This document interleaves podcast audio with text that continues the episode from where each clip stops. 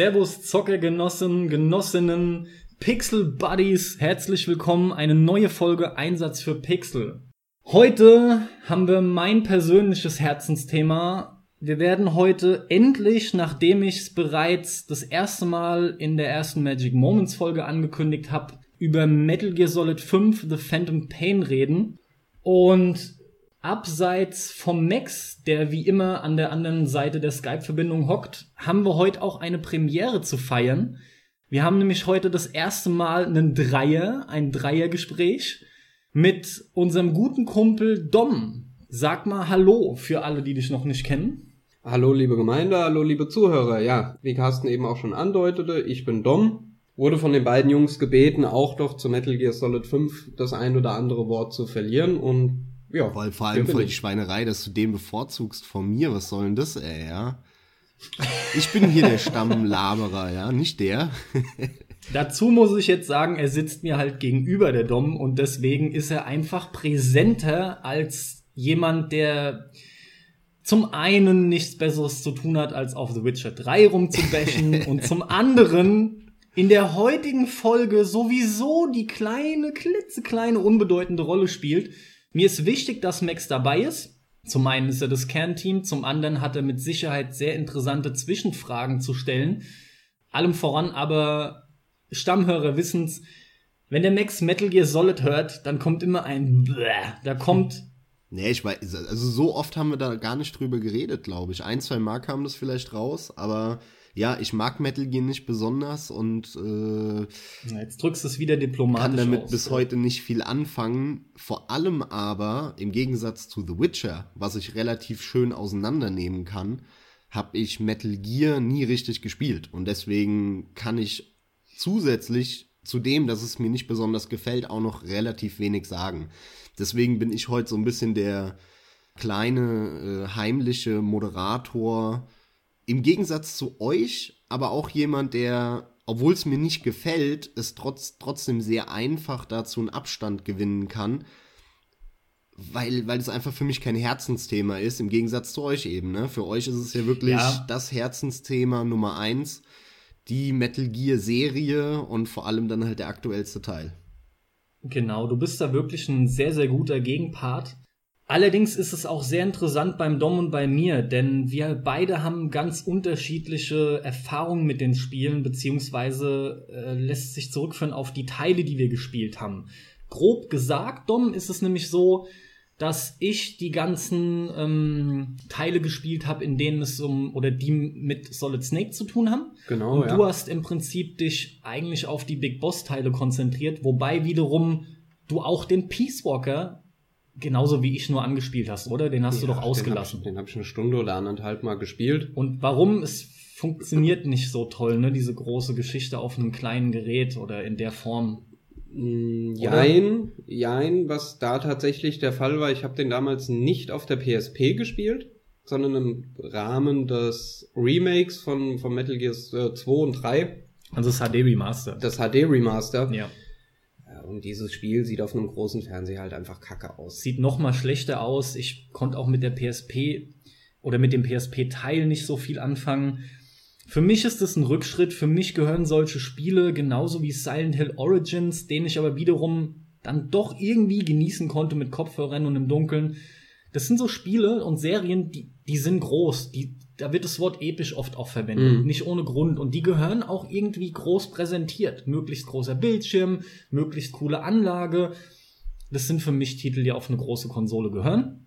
Obwohl Kojima ja am Ende gerade da eben reingekrätscht ist, ne? Und gesagt hat, hier, wie heißt der, äh, ähm, ach, wie hieß der denn? Mit was reingekrätscht? Na, dieser, dieser eine PSP-Teil, der sollte doch irgendwie der eigentliche Fünfer werden. Und das ist der das Peace ist der Walker. Peace, der Peace Walker, ja. okay, alles klar. Davor gab es noch einen Portable Ops, der war auch von Kojima.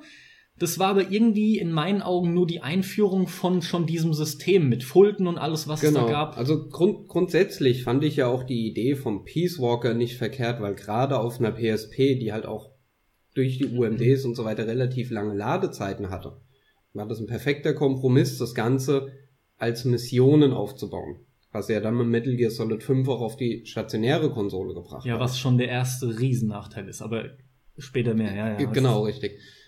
Das war also unter der Voraussetzung war der Peace Walker auf der PSP zu seiner Zeit mit Sicherheit ein gutes Spiel. Weil du konntest halt relativ easy, ich mache jetzt mal die Mission, mach das Ding wieder aus, ohne groß aus irgendwas rausgerissen zu werden. Das stimmt, das Konzept haben sie vernünftig umgesetzt ähm, für ein portables Gerät. Die Frage ist halt, die ich mir immer stelle, wollte Kojima wirklich ein portables Metal Gear machen? Oder haben, hat Sony auch einfach eins gewollt und gebraucht? Ja, ja die für, alle, für die das, da, da geht es darum, dass äh, Metal Gear schon immer auch erfolgreich im japanischen Markt war. Im japanischen Markt ist, sind die Handhelds mittlerweile in Kombination mit dem Mobile Gaming die Plattform Nummer eins, auch wenn du Geld verdienen willst. Deswegen ist es in die Richtung gerutscht. Und da die PSP sich halt auch halbwegs im Ausland verkauft hat, haben sie gesagt, ah ja, okay, dann machen wir halt einen großen offiziellen Teil in Anführungszeichen halt für die PSP. Natürlich ist es eine wirtschaftliche Frage. Der, der, Eben, der, der genau Kojima ja hat da nicht gesessen und gesagt, oh ja, ich muss unbedingt ich auf dem Handheld jetzt genau. äh, so ein Spiel machen. Das und denke ich auch, dass das überwiegend ein, ein, wirtschaftlicher Aspekt war. Eben drum, vielleicht wollte der Kojima das gar nicht wirklich und hat, hat ähnlich gedacht wie ich, diese Serie gehört so, wie sie ist, nicht auf ein kleines Gerät. Und der hat sich selber ein Stück weit dann beschnitten gefühlt, weil er sich zurücknehmen musste aufgrund der Limitierung des Geräts. Und der Art und Weise, wie man dieses Gerät benutzt in diesen Intervallen. Also das mhm. glaube ich ehrlich gesagt nicht, weil der, der Kojima ist immer noch ein Japaner und die Japaner lieben alle Handhelds. Also ich glaube nicht, dass es ihn halt genervt dafür. hat, sondern ich glaube schon, dass er dann gesagt hat, naja, da ist jetzt halt Geld zu verdienen und es macht ja auch Sinn, da was rauszubringen, wie die anderen Serien auch. Du musst da auch konkurrenzfähig sein. Die Yakuza-Serie ist auch auf die PSP gewandert 2010 und genau das machen sie jetzt auch. Und es ist halt eine Herausforderung und mal gucken, wie geil es funktioniert, was, was er da machen kann, was er für Einfälle hat. Ich glaube, der hat es dann so ein bisschen als Herausforderung einfach gesehen, aber gleichzeitig als Notwendigkeit. Ja, er hat sich, er hat sich damit abgefunden und hat das Beste aus der Situation gemacht. Was ich jetzt gerne hätte an der Stelle, Dom, ich sag kurz, wie ich generell zu Metal Gear kam, was ich damit zu tun habe und dann mhm. von dir vielleicht auch noch mal kurz zwei, drei Sätze dazu. Es soll gar nicht allzu lange werden, aber bevor wir dann tatsächlich endlich auch zum fünften kommen, weil es da genug dazu zu sagen gibt. Mhm. Und mich kehrst du schon wieder unter den Teppich. Aber was ja. hast du, hast denn mit Metal Gear am Hut? Ich, ich, ich muss sagen, warum ich damit nie angefangen habe. Das machst du sowieso. das machst du dann wie, wie sowieso. Machst du das doch zuerst. Wie er schon zittert. Wenn du möchtest, machst zuerst, ja. Äh, mir ist egal, wer anfängt. Mir ist egal. Ja, bring mal, bring mal das Negative zuerst und dann leiten wir schön zum Metal Gear 5 dann ein. So richtig negativ ist es ja gar nicht, weil ich kann ja über vieles wirklich gar nicht reden. Ich habe damals, also das Original Metal Gear ging vollkommen an mir vorbei, ähm, das war auch viel zu früh. Ich habe das erste Mal von Metal Gear gehört mit Metal Gear Solid. Wie die meisten. Und Metal Gear Solid 98 für die PS1, äh, der Hit jeder hat darüber geredet und so war es halt bei mir auch. Das hatte ich auch schon mal erzählt, die kleine Bus-Story auf meinem Weg zur Schule und der eine Kollege labert mich immer voll und hey, Metal Gear muss ihr angucken, muss ihr angucken, ist so geil. Und ich habe in der Zeit halt wirklich nur PC gezockt und habe dann bei ihm irgendwann mal halt Metal Gear angefangen, den ersten Teil und habe mir damals halt das war halt schon wieder so ein PlayStation-Ding. Die Grafik von der PlayStation war Rotze, das hat alles rumgewackelt und gezuckelt, das Bild und Low Res. Und da habe ich mir schon gedacht, oh ey, muah, egal bei welchem Spiel. Und dann halt noch so ein Metal Gear, wo, was mir grafisch aber bis heute nicht gefällt, äh, optisch. Ich finde es immer diese graubraune Matsche mit manchmal mehr grau, manchmal mehr braun. Ich finde es ziemlich hässlich immer. Und blau, blau ja, blau-grau am Anfang und mit Metal Gear 4 dann braun und 5. naja. Es wurde halt erweitert. ja. Muss ja auch das Farbspektrum erweitern. Auf jeden Fall ging das nicht an mich und hab dann relativ schnell das Pad umgelegt und hab gemeint, komm, lass irgendwie, was weiß ich, GTA 1 reinmachen oder Crash Bandicoot, aber irgendwas, was Spaß macht, so nach dem Motto. Und äh, dann habe ich auch dem, der, der Serie total den Rücken zugedreht, zugewandt, hab von Metal Gear Solid 2 überhaupt nichts mitbekommen, als es rauskam. Metal Gear Solid 3 habe ich dann bei dir ein bisschen gesehen, beziehungsweise bei euch. Also das haben wir sogar zu dritt, glaube ich, irgendwann mal gezockt. Da kann ich mich noch dran erinnern. Haben wir auch mal angehabt, ja. ja. Und Metal Gear Solid 4 habe ich dann auch wieder tatsächlich in die Demo reingeschaut. Die habe ich dann äh, durchgespielt und es hat mir einfach überhaupt nicht gefallen. Ich fand es super langweilig. Ja, und vom Fünfer, das ging ja wirklich durch die Presse hoch und runter. Vorher schon und der Kojima hat er ja auch wieder äh, lauter komische Marketinggedönse gemacht und also das geistert ja jetzt extrem krass in den, seit den letzten eineinhalb Jahren in der Presse rum. Ja, das ist im Prinzip meine Geschichte damit, kurz und knackig. Ich bin nie damit warm geworden, mir hat's nie gefallen, immer wenn ich's gesehen habe. Auch wenn ich trotzdem Kojima immer geschätzt habe für seine Ideen. Äh, der hat super Ideen mhm. und da würde ich mir wünschen, dass viele andere Serien solche geilen Ideen hätten oder ähnliche. Das hat Metal Gear schon immer ausgemacht. Mir hat halt leider nur die Verpackung drumherum nie gefallen. Rein optisch mhm. und auch vom Gameplay her, dieses Stealth Pac-Man-Spiel. Ich konnte damit noch nie was anfangen. Aber. Das wäre nämlich jetzt meine. Wie bitte? Sorry. Das wäre jetzt meine Frage an dich gewesen. Ähm, kannst du denn generell mit dem, mit dem Stealth-Genre was anfangen? Nö, nicht viel. Das ist nämlich auch ein wesentlicher Aspekt. Du hast, glaube ich, ein Thief hast du geschätzt oder schätzt du und hm. ein Splinter Cell wiederum, Geht was so. auch Third-Person-Stealth ist. Generell, es ist wirklich bei dir so, ne? Du bist da nicht, das ist nicht deine Welt. Nö, Schleichspiele haben das Problem, dass sie, und das ist ja ein Grundproblem, was so logisch ist bei Schleichspielen. Es geht darum, dass du nicht entdeckt werden darfst. Wenn du aber irgendwo das erste Mal bist in einem Level, weißt du aber nicht genau, wo, wo du hin musst oder wo es weitergeht oder wie genau das Level aufgebaut ist. Das heißt, du weißt gar nicht genau, wie du dich verstecken kannst und wo, was dann halt oft dazu führt, dass man dann doch gesehen wird, weil in Kombination mit irgendwelchen Wegen von äh, Wachen, die sich immer bestimmte Pfade ablaufen, und das führt halt zu einem zu einem Try and Error, ja. Ich werd gesehen, laden, werd gesehen, laden, werd gesehen, laden und irgendwann kennst du alles auswendig und dann wirst du nicht mehr gesehen und kommst durch. Und das ist einfach das ein grundsätzliches Problem, wo, wo ganz viele Schleichspiele nicht gut mit umgehen. Deswegen, ich fand den Ansatz von Tenchu eigentlich ganz geil, dass man immer wieder die gleichen Level spielt, weil du nach dem dritten Mal kennst du das Level. Da kennst du das Level in- und auswendig und dann einfach nur die Wachen und die Gegner so ein bisschen random unterschiedlich platziert.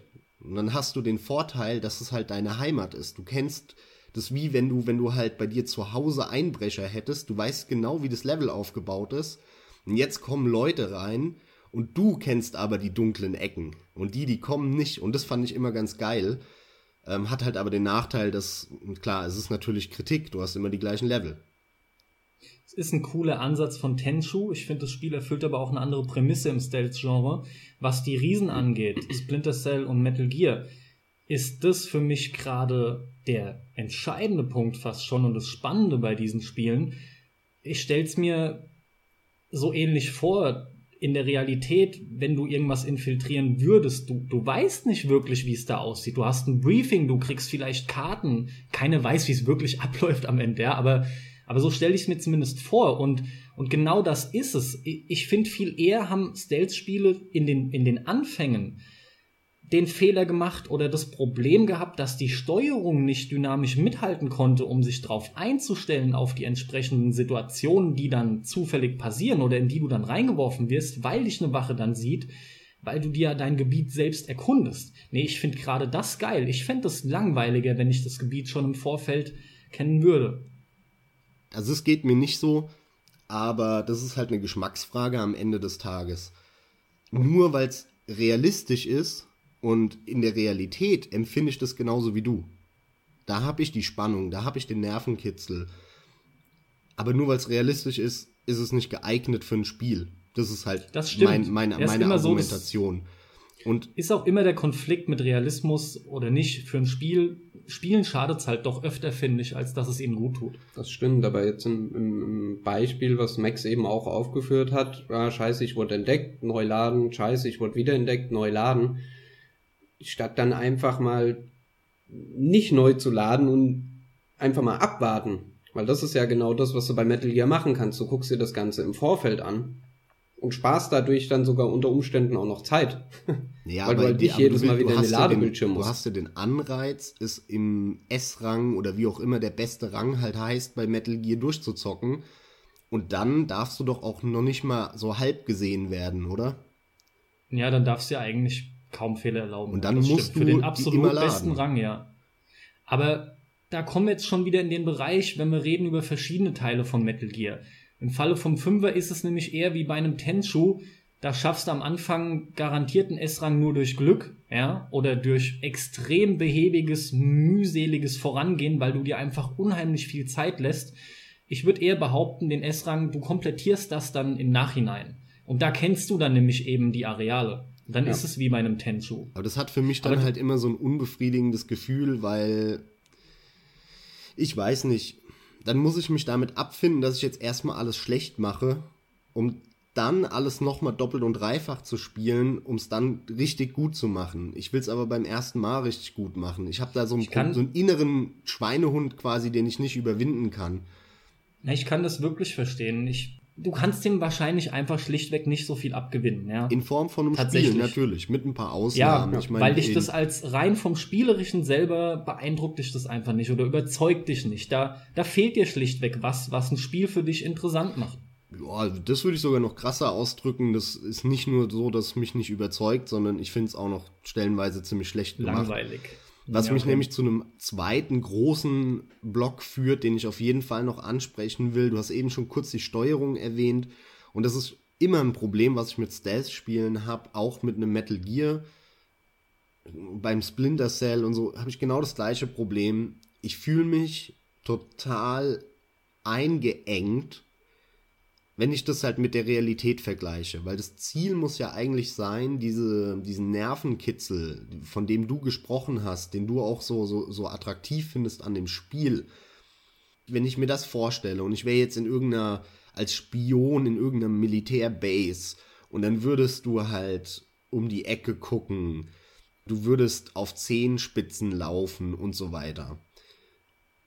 Und es sind immer so gezwungene spielmechanische Kniffe, die mir das Ganze versauen, weil es mir entweder dann, weiß ich nicht, zu dumm, plump, unrealistisch ist oder einfach nur schlecht umgesetzt. Zum Beispiel bei einem Thief, wo du dann irgendwie diese, diese Metallböden hast. Und wenn du darüber läufst, dann klackert alles. Und du musst dann diese, äh, was sind das?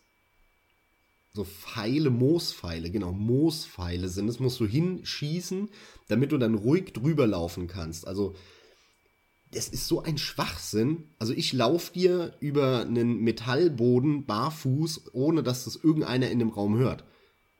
Da haben wir halt wirklich das Problem, dass du halt die Realität steuerungstechnisch nicht umgesetzt bekommst. Es ist an vielen Ecken und Kanten zu schwer. Allerdings muss ich da schon als Pluspunkt bei Metal Gear 5 sagen, nie war es näher dran. Also diese Mechaniken, die sind bei einem Thief, die hast du in einem Metal Gear und in einem Splinter Cell eher weniger. Ja, aber Da, da, funktioniert das andere voran Sachen, schon mit der analogen nerven. Steuerung, ja. Da sind es dann trotzdem immer andere Steuerungskniffe, die mich nerven, wo ich mir denke, okay, das sind halt jetzt alles Kompromisse, die sie quasi eingegangen sind, damit du halt ein relativ simples Spiel hast. Deswegen ja immer dieser böse Seitenhieb bei Metal Gear mit Pac-Man.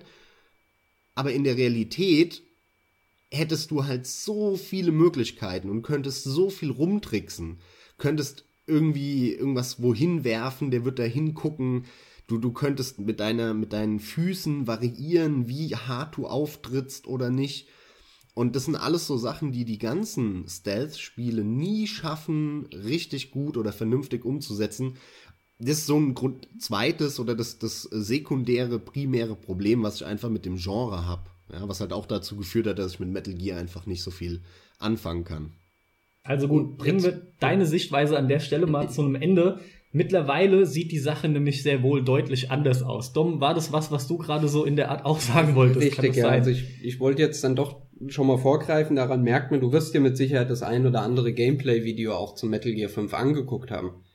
Aber Metal Gear Solid 5 ist genau an dem, was du gerade aufgeführt hast, was dir negativ aufstößt bei diesen Spielen, die Grenze dahin zu dieser fast Perfektion, das ist ein winziger Schritt, um genau das, was du eben als, als Kritik, als zweiten großen Punkt mit aufgeführt hast, zu erfüllen.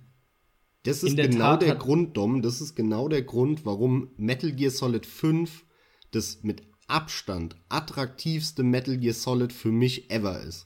Wenn ich irgendein Metal Gear irgendwann anfangen sollte, dann Metal Gear Solid 5. Und zwar nicht wegen der Grafik, das wisst ihr beide. Ich zock Spiele von 95 und hab damit null Problem. Die Grafik ist mir scheißegal.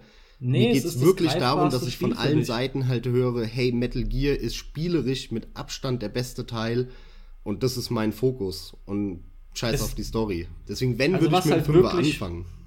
Was halt wirklich stimmt und noch gehe ich jetzt nicht näher drauf ein, aber wie gesagt, um das zum Abschluss zu bringen an der Stelle. Metal Gear 5 ist halt wirklich das bis jetzt steuerungstechnisch griffigste Spiel und dynamisch kannst du da auch am besten reagieren, was das Schleichgenre angeht. Und warum okay, ist es Max. dann deiner Meinung der schlechteste Teil? Das sage ich an der Stelle noch nicht. Boah, das, es sind so viele Sachen. Spannen die Zuhörer doch nicht so auf die Folter, Mann. Mache ich ja gar nicht, aber ich sehe es einfach so, dass da quasi der ganze Podcast als Vorgeräte nötig ist, um das zu erörtern und genau beschreiben zu können. Ich will jetzt von mhm. deiner doch relativ langen Sicht weg, weil du das Genre im Allgemeinen erläutert hast, beziehungsweise warum es dir nicht gefällt, und möchte jetzt hinkommen, dass Dom und ich nochmal erläutern können, warum uns die Spiele so gut gefallen und warum wir da auch unterschiedliche Erfahrungen mitgemacht haben. Ich habe schon eingangs gesagt, dass ich die Solid Snake Teile gespielt habe. Ich habe auch Metal Gear Solid 3 gespielt, aber mit den Big Boss Teilen konnte ich immer weniger anfangen. Begonnen hat das Ganze bei mir auch nicht mit Metal Gear 1 und 2, sondern mit Metal Gear Solid auf der PlayStation 1. Mein Vorteil war, mich hat die Grafik umgehauen. Das Ding war auch für die PlayStation 1 technisch ein Brett. Vor allem aber habe ich es vorher noch nie erlebt, dass man so viele Möglichkeiten hatte. Das Spiel war so detailverliebt, um so einen Infiltrationseinsatz erledigen zu können. Um einfach, generell war Schleichen noch nie so interessant in meinen Augen. Und für mich ging das Konzept auch voll auf. Zu dem Zeitpunkt war ich 17, 18 und mich hat sogar die deutsche Synchro, ja, mich hat die kaum gestört. Im Nachhinein muss ich sagen, ich kann es gar nicht verstehen. Ich würde es nicht mehr anrühren in Deutsch, ist aber einfach nur die Synchronisationssache. Es zählt halt nun mal zu einem der absoluten Negativbeispiele, wenn es um Synchro geht. Also mit Metal Gear Solid 1 angefangen, umgehauen. Das gleiche gilt für Teil 2. Der dritte ebenfalls, obwohl da dann der Big Boss Kram, äh, kam. Beim dritten ging das Konzept für mich auch auf, aber mir hat es gefehlt, dass ich nicht eher in der Moderne bin. Mich hat's ein Stück weit gestört. Für mich hat sich's ein bisschen, nur ein bisschen angefühlt wie eine Kopie, weil da das erste Mal mir schon auffiel, dass die Charaktere, die bestehenden Charaktere wie ein, wie ein Hell Emmerich, also ein Otacon, oder was, was kam noch alles vor? Äh, ein Ocelot, ein Revolver Ocelot, den man dann aus dem ersten Metal Gear Solid kannte. Ja, Ocelot, jawohl. Die kamen, die kamen alle wieder vor. Und ich habe auch immer das Gefühl gehabt, ja, das, das wollen die auch so, das will Kojima so, weil die Charaktere, die man lieb gewonnen hat, drin sein müssen. Aber um halt die Geschichte erklären zu können, musste man die, das ja deutlich früher gespielt hat, chronologisch, auch jünger machen und, und irgendwie dann mit integrieren. Es hat auch beim Dreier super funktioniert, finde ich. Wie gesagt, unter anderem aber auch aus dem Grund hat sich's angefühlt mehr wie eine Kopie. Wenigstens war aber das Setting mit dem Dschungelsetting ein frisches und mit den verschiedenen Anzügen, das fand ich wirklich top. Das hat dem Ganzen neues Feeling gegeben. Jetzt überlege ich gerade dazwischen, bevor nämlich Metal Gear Solid 4 kam, kam ja diese, da war ja dann dieses PSP-Dilemma. Da habe ich mal ein Metal Gear, du, du kommst gleich zu Wort. Da habe ich dann Metal Gear Acid gespielt. War auch eigentlich nett gemacht, war nur ein, da war es auch ganz klar, war einfach ein komplett anderes Genre, ne? Das war halt echt nur ein Kartenspiel, was cool war, was aber nur optisch dir Metal Gear dann irgendwie präsentiert hat in selbstlaufenden ja. Sequenzen. Dann kam halt der Kram, dass ich mitbekommen habe, oh Mann, jetzt, jetzt werden echt PSP-Ableger veröffentlicht. Und mir war schon klar, du wirst es nicht so gut finden. Und dann wollte ich mich eines Besseren belehren lassen, aber es hat nicht geklappt. Portable Ops Portable Ops fand ich schrecklich. Das hat für mich gar nicht funktioniert. Da hat ja einfach alles gefehlt in meinen Augen, was ein Metal Gear ausgemacht hat.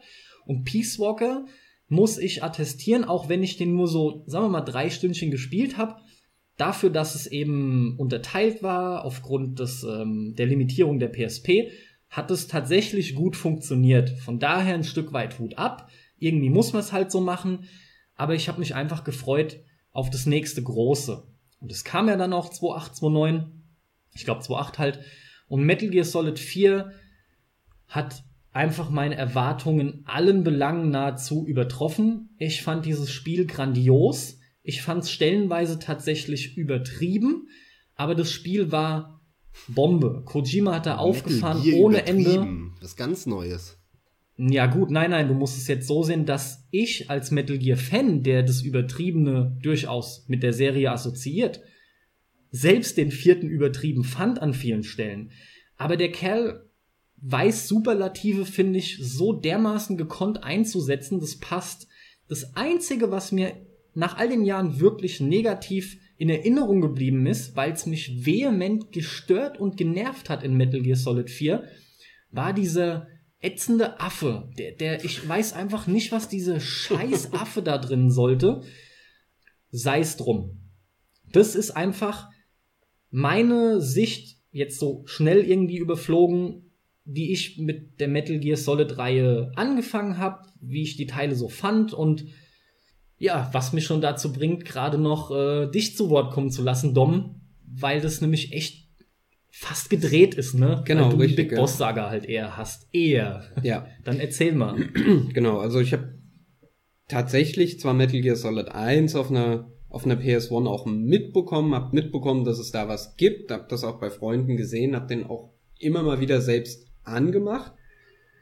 Bin aber tatsächlich, und da greife ich jetzt auch gerne nochmal auf dich zurück, Max, auch nicht wirklich warm geworden mit diesem, du hattest ja beim, beim ersten Teil noch zum einen die, die starre Kamera, die gab's ja dann auch später noch im dritten, Ja. in der ersten Auflage.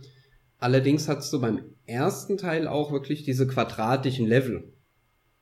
Das heißt, du hast wie von, wie von oben bei der MSX-Version fast oben drauf geguckt, hast die Gegner beobachtet und hast versucht, die zu umlaufen. Das heißt, ich habe mich in den, in den relativ engen Leveln auch immer irgendwo ein Stück weit eingeengt gefühlt. Das ist für mich dann auch der Grund gewesen, weswegen ich den ersten nicht wirklich gespielt habe. Der zweite, der dann auf der PlayStation 2 kam. Bombastische Präsentation. Allein schon die Eröffnungsszene, wie du einen äh, Solid Snake siehst, wie er da von der, von der Brücke runterhopst mit seinem Bungee-Seil und dann auf dem Frachter landet. Super cool gemacht. Das heißt, Präsentation hat mich auch da schon extrem mitgerissen. Allerdings hatte ich da dieselbe Herausforderung wie beim ersten auch. Das heißt, die Level waren sehr quadratisch aufgebaut, wo du ja im Endeffekt hättest einen Stapel Karten nehmen können und hättest jetzt nebeneinander legen können und hättest dann die Level auch von einem zweiten Teil gehabt. Und für mich war dann mein, mein erster wirklicher Metal Gear Solid, den ich auch ja, totgezockt habe, würde ich schon fast sagen, war der Metal Gear 3. Oder Metal Gear Solid 3, der Snake Eater. Da sind sie hingegangen und haben dann tatsächlich diese quadratischen oder rechteckigen Level durch dieses Dschungelsetting aufgebrochen. Das heißt, waren trotz allem immer noch quadratische Level. Haben das aber so geschickt verpackt durch die verschiedenen Bäume, durch die Sträucher, die du überall hattest. So, was meiner Meinung nach, und da müsste Carsten mich dann eventuell vielleicht korrigieren, ein, ein viel größeres Portfolio an Möglichkeiten, an Bewegungsmöglichkeiten, die du auch hast, mit hinlegen, hochlegen. Du konntest dich hinter einem Baum verstecken, du konntest dich im Gras verstecken. Wenn du die richtige Tarnung angehabt hast, haben dich die Gegner verständlicherweise nicht gesehen. Du hast irgendeinen Baumstumpf gehabt, durch den du krabbeln konntest, um den Gegner so zu umlaufen. Das heißt, dieses mechanische oder dieses moderne Setting mit dem vielen Metall war tatsächlich an der Stelle was, was mich nicht wirklich angesprochen hat. Mir hatte dann eher das, dieses Dschungelsetting gefallen. Metal Gear Solid 4, auch da wieder dann die Solid Snake Erzählung und nicht die Big Boss Erzählung. Ja, ich habe ihn angehabt, ich habe ihn auch relativ weit gespielt, ich habe ihn aber nie zu Ende gemacht. Wie weit hast du ihn gespielt? Ähm, ja, Du hast den nicht so weit gespielt, das weiß ich genau. Was war, was war hier Beau- Beauty and the Beast oder wie hießen sie? Die, die Beast-Einheit, die Beauty-Einheit? ja, Beauty and Beast. Einheit. Ich weiß es nicht mehr, keine Ahnung, aber es Aber du weißt, was ich meine. Natürlich ja. weiß ich, was du Und meinst. danach noch ein Stück weiter. Also es war jetzt nicht wirklich allzu weit. Man merkt halt, dann kam dieses Solid Snake Ram wieder rein, Big Mhm. Boss ging weg quasi, obwohl es ja zum Teil verknüpft wurde, weil Handlungsstränge abgeschlossen wurden. Ja.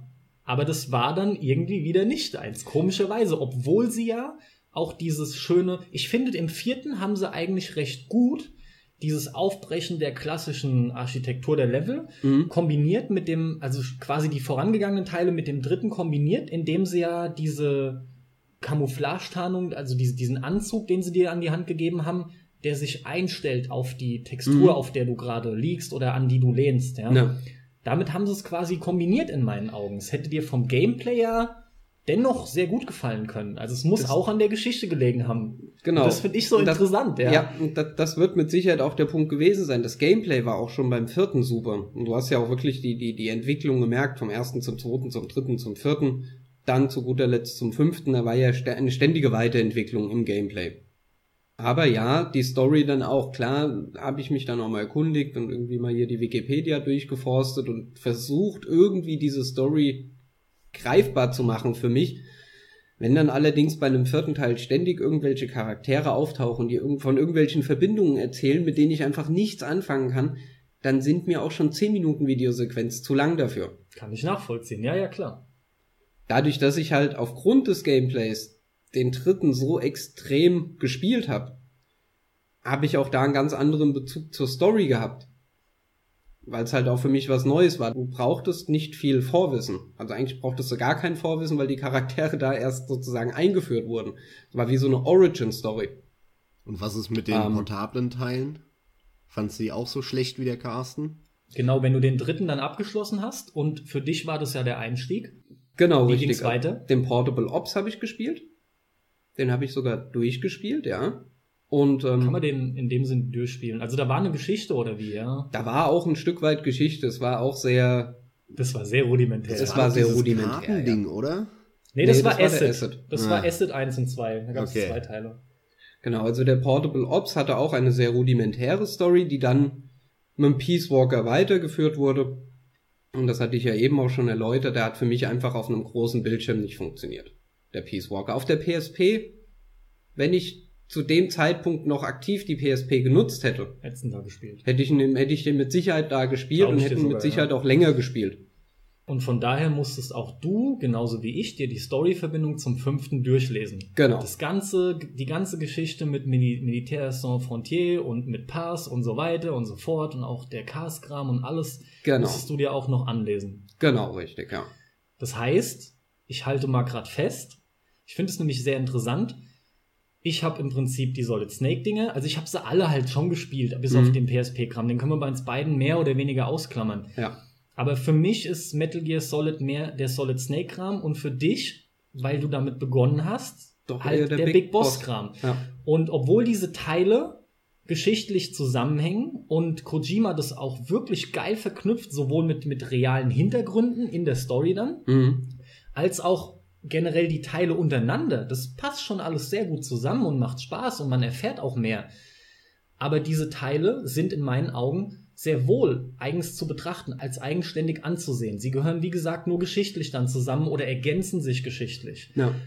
Und das macht es für mich so interessant, warum ich es unbedingt erläutert haben wollte, bevor wir nämlich jetzt zu dem fünften dann kommen, weil du den Big Boss Hintergrund hast, der für den fünften so relevant ist und Mhm. ich eben nicht. Und Aber damit sorry, das ist doch am Ende des Tages alles Story-Gewichse. Ich meine, klar, Story ist wichtig bei Metal Gear, ich weiß. Aber das ist ja keine Spin-off-Serie. Du tust ja so, als wären es zwei völlig getrennte Spiele.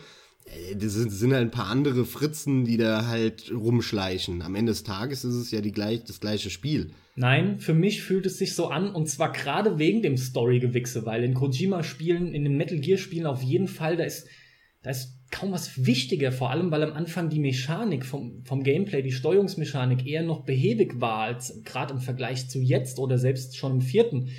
Die Story ist fast das A und O für mich und im dritten fing es halt schon an, es wurde halt nichts Profundes zu meinem Lieblingscharakter Solid Snake dazugefügt, hinzugetragen. Der wurde nicht anders beleuchtet in dem dritten Teil. Der, du, Dom, hast nichts erfahren groß über Solid Snake. Du hast nichts erfahren über, über hier, ähm, na, wie heißt sie, die, die, die Meryl. Meryl. Nee, nicht Meryl Streep. Meryl Streep ist die Schauspielerin, ja. Ja, die Meryl halt eben, genau. ich komme gerade nicht drauf. Ähm, die Tochter halt von dem Colonel und so. Und Campbell hieß er doch, glaube ich. Okay, mhm. auf jeden Fall hat's halt ge mir gefehlt, dass die Charaktere, die ich lieb gewonnen habe, die mir inszenatorisch und dramaturgisch so nahe gebracht wurden, mhm. mit dem eigentlichen Auftakt der Serie, wo die Welt so abgegangen ist und ich dazugehört habe, das hat mir vollkommen halt gefehlt. Das hat mich auf eine andere Art und Weise beeindruckt, mhm. in einem anderen Handlungsstrang. Wie gesagt, die haben nur zusammengehört. Aber Max, das, genau das Storygewechsel, wie du es so gesagt hast, macht für mich da den, den krassen Unterschied. Aber Und stört dich dann am Ende des Tages eher, dass bei dieser ganzen Big Boss-Chose deine alten Leute nicht dabei sind? Oder stört dich eher, dass dir dieser ganze Big Boss-Kram auch von den Figuren her nicht gefällt? Die Figuren sind ja im Prinzip die gleichen. Das ist tatsächlich ja, so. Da genau. werden, da werden ein paar neue eingeführt. Aber deswegen sprach ich von einer Art Kopie von Metal Gear. Der dritte funktioniert, bis auf die Mechanik mit dem, mit dem ähm, Verstecken und dem Aufbrechen der Levels, funktioniert es genauso. Was ich ja wieder als Kritikpunkt ansehe, weil da hatten sie einfach nicht die Eier, was anderes zu machen wo es, wo es dann wieder hieß, ja, aber was ganz anderes können wir nicht machen, also mh, hm, das trauen wir uns nicht, das muss schon so wie die Alten sein, damit die sich auch verkaufen. Und genau das ähm, habe ich von Anfang an auch so empfunden. Das Spiel war geil, das hat präsentiert wie üblich und es hat auch abgeliefert. Und Metal Gear Solid 3 hat mich am Ende zu Tränen gerührt, wie einige. Das hat ja. super funktioniert. Der Kerl kann halt präsentieren und Sequenzen machen wie kein anderer. Aber genau das angesprochene von dir sehe auch ich als Kritikpunkt. Es ist ein dritter Teil. Ich nehme die, die MSX-Dinge halt immer raus, aber es ist ein dritter Teil für mich von der Serie, wo, wo was hätte grundlegend anders passieren sollen. Und eigentlich hat er versucht, dass es sich anders anfühlt, nur durch das Tarnen halt, okay, war auch cool, das war ja wirklich nett, das war die größte grafische, technische Errungenschaft, hat auch beeindruckt damals. Auch der spielerische Aspekt, den sollte man da nicht außen vor lassen. Es funktioniert, die, die, die gesamte Mechanik was die, was das Schleichen angeht, funktioniert vollkommen anders als in Teil 1 und in Teil 2. Ja, also und zwar tausendmal besser, weil, mir geht, weil ich, aus der, ich aus, aus der Entfernung ging es mir genauso wie dir, Dom. Ja? Eins und zwei, äh, zwei komplett ja von mir vorbei, eins fand ich spielerisch einfach grauenhaft. Und drei habe ich mir dann gedacht, habe ich auch lange zu euch gesagt, gerade zu dir, Carsten, wenn ich mit einem anfange, dann mit drei. Bis jetzt zum Fünfer. Gerade ja. die Art und Weise, wie sich ein Metal Gear Solid steuert, fand ich im dritten genauso und fast auch wie in 2 und 1. Ich habe da keine riesen Unterschiede ich, gemerkt. Ich meine nicht die Steuerung, ich meine so. die, die, Mechanik an und für sich, was, wirklich rein, was die, was die Tarnerei angeht. Was hast du beim ersten und beim zweiten? Du hast, wenn du von oben drauf geguckt hast, ja. hast du wie, hast genau. du, hast du ein Quadrat oder ein Rechteck gehabt? So. Und da waren verschiedene Punkte, hinter denen du dich verstecken konntest. Dann hast du mal ein bisschen gegen die Wand geklopft. Oh, dick, dick, klock, klock dann kam der Gegner an und du bist um die andere Seite rum. Aber das war im dritten fast genauso.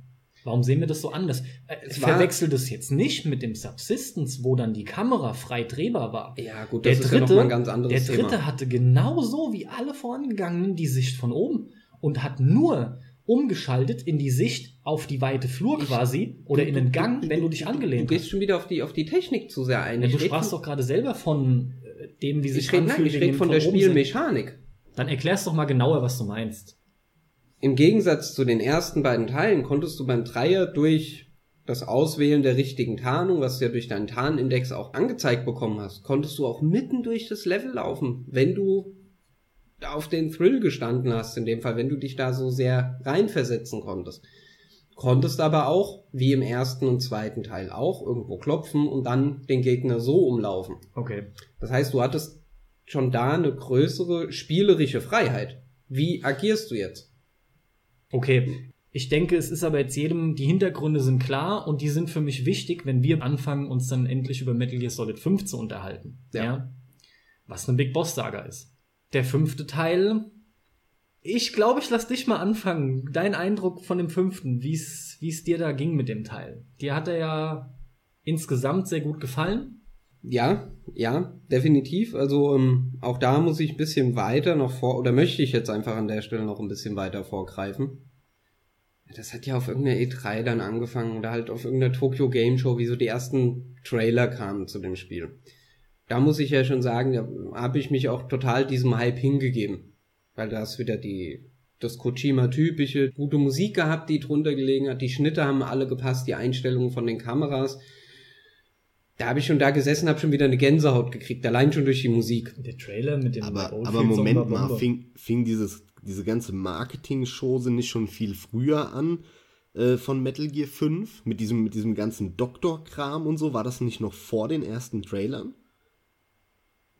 Also ich kann mich gerade nicht dran erinnern, was du meinst mit Doktor-Kram. Welcher Doktor? Naja, es, es, es, es gab doch dann einmal irgendwelche, Ach doch, ich weiß, was er meint. Dass man schon den Krankenhauspart wo, gesehen wo, hat. wo gar nicht klar war, zu welchem Spiel die gehören. Genau, wo man dann wo er- geraten hat und gesagt, Project- ja, der sieht so aus wie der Metal Gear Fritze, komm, das ist vom Kojima Metal Gear Trailer. Ja, das, du meinst das ging doch Project dann so ein bisschen genau. hin und her Mhm. und dann auch wegen diesem ganzen Start, weil das ist ja dann der Twist und Schnack äh, von Metal Gear mit diesem ganzen, der Spieler ist unter Umständen selber Big Boss und so ein Kram. Dieses, äh, ja, chirurgische Doktorgedönse und dann ging es ja los mit irgendwas, äh, Kopftransplantation, wurde es dann noch verbunden von der Presse und so. War das nicht alles vorher noch, vor den richtigen Gameplay-Trailern? Entweder habe ich es verdrängt oder ich habe es zu dem Zeitpunkt, Zeitpunkt einfach nicht bewusst wahrgenommen. Ah, okay, dann Okay. sag ich's gerade. Also du hast Ja. recht, das war so. Da war am Anfang die Rede von Project Ogre, es wurde die Fox Engine äh, präsentiert. Stimmt, Ogre, ja, ja, ja, ja, genau. Es wurde genau. die Fox Engine präsentiert. Ja, ich konnte erst mit Doktor, da habe ich nicht so schnell geschaltet. Ähm, die Engine, wie gesagt, wird präsentiert und ja, natürlich, man hat diese, diesen Teaser-Kram gesehen, wo die Leute schon schnell spekuliert hatten. Ist ja auch naheliegend auf das nächste Metal Gear-Spiel. Interessanterweise hat er dann die Welt anscheinend kurz nochmal täuschen können. Und die Leute haben ein bisschen geschwankt in ihrer Meinung, ah, vielleicht ist es doch nicht Metal Gear 5. Naja, war es dann aber. Ja, ist richtig. Aber dann kam ja der E3-Kram. auf Okay, jeden alles Fall. klar, Hm. aber dann, äh, Dom, du hast da das gar nicht groß verfolgt und mitbekommen und deswegen jetzt auch nicht angesprochen. Bin bei dir. Richtig. Genau, dann kam ja irgendwann der Ground Zeroes, der ja als, als Prolog zum Metal Gear 5 beworben wurde. Ich habe es tatsächlich lange Zeit nicht eingesehen, das Geld dafür auszugeben. Das habe ich übrigens auch bis heute noch nicht getan. Ich habe ihn dann irgendwann Sehr gut. Carsten ausgeliehen, nachdem ich die PS4 hatte. Habe ihn dann entsprechend auf der PS4 gespielt, denn ich habe den durchgehabt in einer Stunde, Stunde zehn, irgendwie sowas und bin im Nachhinein wirklich auch froh, dass ich nicht gesagt habe, ich investiere jetzt die 25 oder 30 oder 40 Euro, was er ja am Anfang gekostet hat, für eine Demo. Aber Dom, du, kannst gesagt, es doch gut. siebenmal spielen und siebenmal passiert was völlig anderes. Ja, natürlich, sehr gerne. aber nein. Nein, das war. Ich habe auch jetzt auch bei Metal Gear 5 die ein oder andere Mission nochmal gespielt unter einer anderen Prämisse, die mir das Spiel an der Stelle auch vorgegeben hat. Allerdings hätte ich ein Metal Gear Solid Ground Zeroes nie im Leben siebenmal gespielt. Warum soll ich das denn tun? Davon mal abgesehen, dass das Gebiet halt auch ziemlich klein ist. Also wenn du auf dem Felsen bist, hast das äh, Fernglas auf, dann hast du das gesamte Gebiet gesehen. Hast du Ground Zeroes gespielt? Ja, den haben, haben wir bei mir mal gespielt gehabt. Den hattest du mit. Ach so war das. Und du hast den ich- mal, du hast den durchgerotzt Ich- quasi, ne? Irgendwie. Genau. Du bist einfach mal durchgerannt, hattest aber da den Fünfer schon, oder? Nein, Ach, das war noch vorm Fünfer. das okay. war noch vorm Fünfer, ja. Wie war dein Einstieg? Erzähl mal, erinnere dich zurück, als du in das Spiel, als du es begonnen hast. Das erste Mal eingelegt und so weiter und so fort, ja? Ja, genau, gut, das erste Mal eingelegt, bla bla bla, Installation, bub, bub, das überspringe ich jetzt alles mal. Angemacht und dann kam die Intro-Sequenz. Da hast du dann erstmal ja noch den, den Rückblick zum Ground Zeroes gehabt, weswegen ich dann im Nachgang gesagt habe, ja, war gut, dass du noch, in Anführungsstrichen gut, dass du gespielt hast. Noch besser, dass du kein Geld dafür ausgegeben hast. Genau, dann hat, man kam ja diese ganze Krankenhausszene. Das heißt, in dieser kompletten Krankenhausszene hast du ja auch nicht viel gemacht als Spieler. Du hast nach vorne gedrückt. Ja. Mehr machst du, mehr machst du zumindest die, die ersten 20, 25 Minuten nicht. Du drückst nach vorne. Du, du, du wirst halt auch da wieder durch die geschickte Inszenierung wirst du halt doch irgendwo mit reingerissen und denkst dir, oh ja, krass, jetzt geht's los. Drückst dann halt erstmal 20 Minuten nur nach vorne. Okay, da geht halt noch nicht viel los. Irgendwann kannst du dann anfangen, X zu drücken, dann stehst du auf und wenn du dann nochmal X drückst, kannst du wieder in die Hocke gehen, wie man das halt von den Metal Gear Spielen kennt. Legst dich wieder hin. Genau, wenn du noch ein bisschen länger X drückst, liegst du auf einmal auf dem Boden, kannst Fass dann doch wieder mal X bitte drücken. in ein, zwei Minuten zusammen, was da am Anfang genau passiert, weil ich weiß es auch nur grob. was passiert ist, dass du als, als Spieler oder aus, aus Sicht von, von jemandem, das weißt du zu dem Zeitpunkt noch nicht wirklich, siehst halt, wie derjenige wach wird. Du beobachtest zwei Ärzte, die sich äh, Röntgenbilder anschauen, Ego-Perspektive. aus der Ego-Perspektive, genau. Ja, wegen der Charaktererstellung dann halt, ne? Äh, bitte? Wegen der Charaktererstellung dann halt. Aus Ja. Ego-Sicht. Ja. Achso, ja. Ist ja dann der Ähm, Schnack da. Genau, beobachtest dann diese beiden Ärzte, die sich über deine, deine Wunden, über deine Verletzungen unterhalten, knackst dann erstmal noch eine Runde weg und wirst dann nochmal wach. Oder wirst dann wirklich wach. Dann kommt ein Arzt auf dich zu, sagt, hier, entspannen Sie sich, ist alles gut, äh, kriegen Sie jetzt bitte keine Panik, Sie haben keinen linken Arm mehr. Ja, ja. Um es mal kurz zusammenzufassen, Ja, ja. klar, mach, zack. Ähm, schon, schon lustig, ja. Ja, so. Dann wirst du halt nochmal wach, weil du dann wieder eingepennt bist, weil du hast ja sowieso neun Jahre im Koma gelegen, erfährst du dann und ähm, kriegst dann mit, dass ein Attentat auf dich geplant ist. Das heißt, es kommen zwei Spezialkräfte durchs Fenster rein, beziehungsweise eine kommt, meine ich, durch die Tür, die andere kommt durchs Fenster. Der Arzt wird getötet, die haben es auf dich abgesehen. Und der Kamerad, der neben dir in dem Bett liegt, der ist komplett vermummt, der hilft dir dann. Bei der Flucht, genau. Aufzustehen, hief dich aus dem Bett und so weiter. Ja. Genau, richtig. Der Dann kommt dich. der, der Fluchtteil schon. Genau, dann drückst du im Endeffekt nach vorne. Genau. kommst dann in die, in die Eingangshalle von diesem, von dem Krankenhaus, hast halt zwischendrin immer auch mal, oh ja, Achtung, da fliegt ein Helikopter vorbei, dann siehst du kurz den Lichtstrahl, das ist halt, wie ich eben schon sagte, das ist alles sehr cool inszeniert. Ja, deswegen habe ich gefragt, weil du gesagt hast, 20 Minuten einfach gerade ausdrücken. Machst du auch in der geht Zeit, geht bis diese, du in der Halle diese bist, ja? Flucht, diese Ich laufe jetzt raus äh, Sequenz so lange oder was? Ja. ja. Okay. Also In der kommt, Zeit kriegst du halt Videosequenzen her herbei oder halt permanent gezeigt. genau, in, in Ingame-Sequenzen. Eine, die mir, die mir wirklich während dieser 20 Minuten sehr im Kopf geblieben ist, ist dann kommst du auch in einen relativ großen Raum mit lauter Betten drin. oh ja. Und dann kommt auch einer von den, von denjenigen, die es auf dich abgesehen haben. Dann liegt einer in dem Bett über mir, wenn mich nicht alles täuscht, wenn ich mich recht erinnere. Genau, ja. Ja. So, und ich verstecke mich unter diesen Betten, oben drüber liegt einer. Und der steht auf und wird von dem Typ, der mich verfolgt, angeschossen. Und was halt da ziemlich hart war, der Typ ist mehr oder weniger ständig am Schreien. Dass er doch bitte, hier, hilf mir und, und lass mich in Ruhe und ich habe nichts gemacht und und und. Und dann siehst du halt, wie eiskalt der Verfolger von dir hingeht und dem Typ drei, vier, fünf Kugeln in den Brustkorb und in den Kopf feuert. Also das, das war zum Beispiel auch was, was mich sehr, sehr in den Bann gezogen hat, weil ich gesagt habe, boah, also hier geht's doch irgendwie gerade schon ganz schön rund. Irgendwie scheinen sie wirklich äh, pisst auf Genau, mich zu und sein. kurz danach beginnt auch, dass du die Kontrolle wirklich übernehmen kannst Genau. und du endlich mal frei laufen kannst, kommst dann auch ins Foyer. Genau, richtig. In dem Foyer siehst du dann auch überall schon sind äh, Soldaten verteilt. Da wird dann das erste Mal richtig rumgeballert. Ja, Und was- Tutorial und dann geht's los halt. Ja, und da, genau, und jetzt kommt. Genau, richtig. Und was dann nämlich auch noch passiert, das wurde vorher auch immer nur mal kurz angeteasert, du hast diesen Charakter immer nur kurz gesehen, das ist, ein, ist so eine brennende Gestalt. Das ist irgendwie ein, ein Schrank von einem Mann, der am Brennen ist, der irgendwie das Feuer kontrollieren kann. Und du hast ein kleines rothaariges Kind, was auch immer mal wieder dort rumfliegt. Und genau das wird halt in dieser Halle sehr verdeutlicht. Das heißt, kommt irgendwann auch ein Panzer reingefahren, dann kommt auf einmal dieser brennende Mann um die Ecke mit dem Kind, dies vermeintlich auf dich abgesehen haben.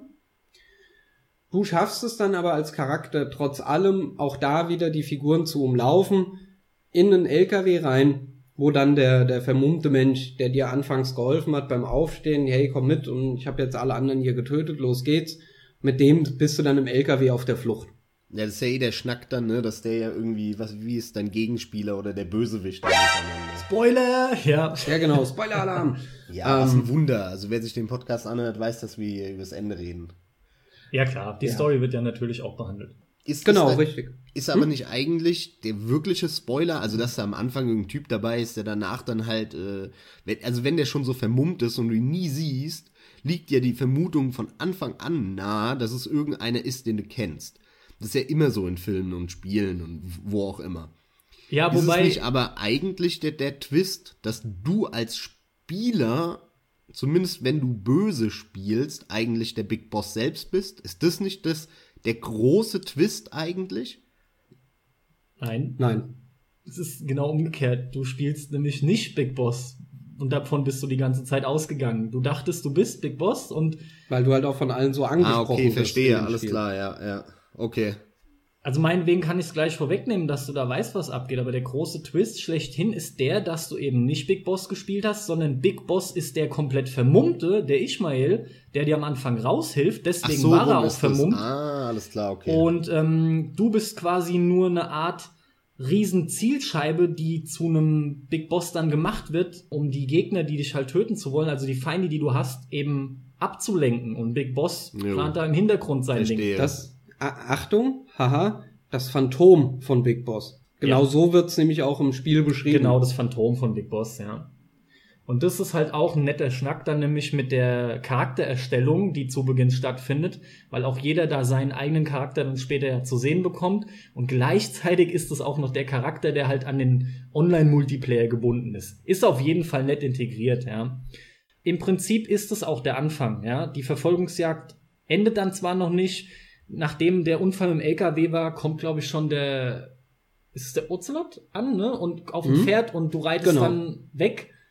Und dann kommt noch mal dieser brennende Mann auf einem brennenden Dem- Einhorn über Ja, eine Klippe den musst du und irgendwie noch dreimal anschießen und äh, Sehr Alter, da geht's an, rum. wenn ihr darüber redet, ey.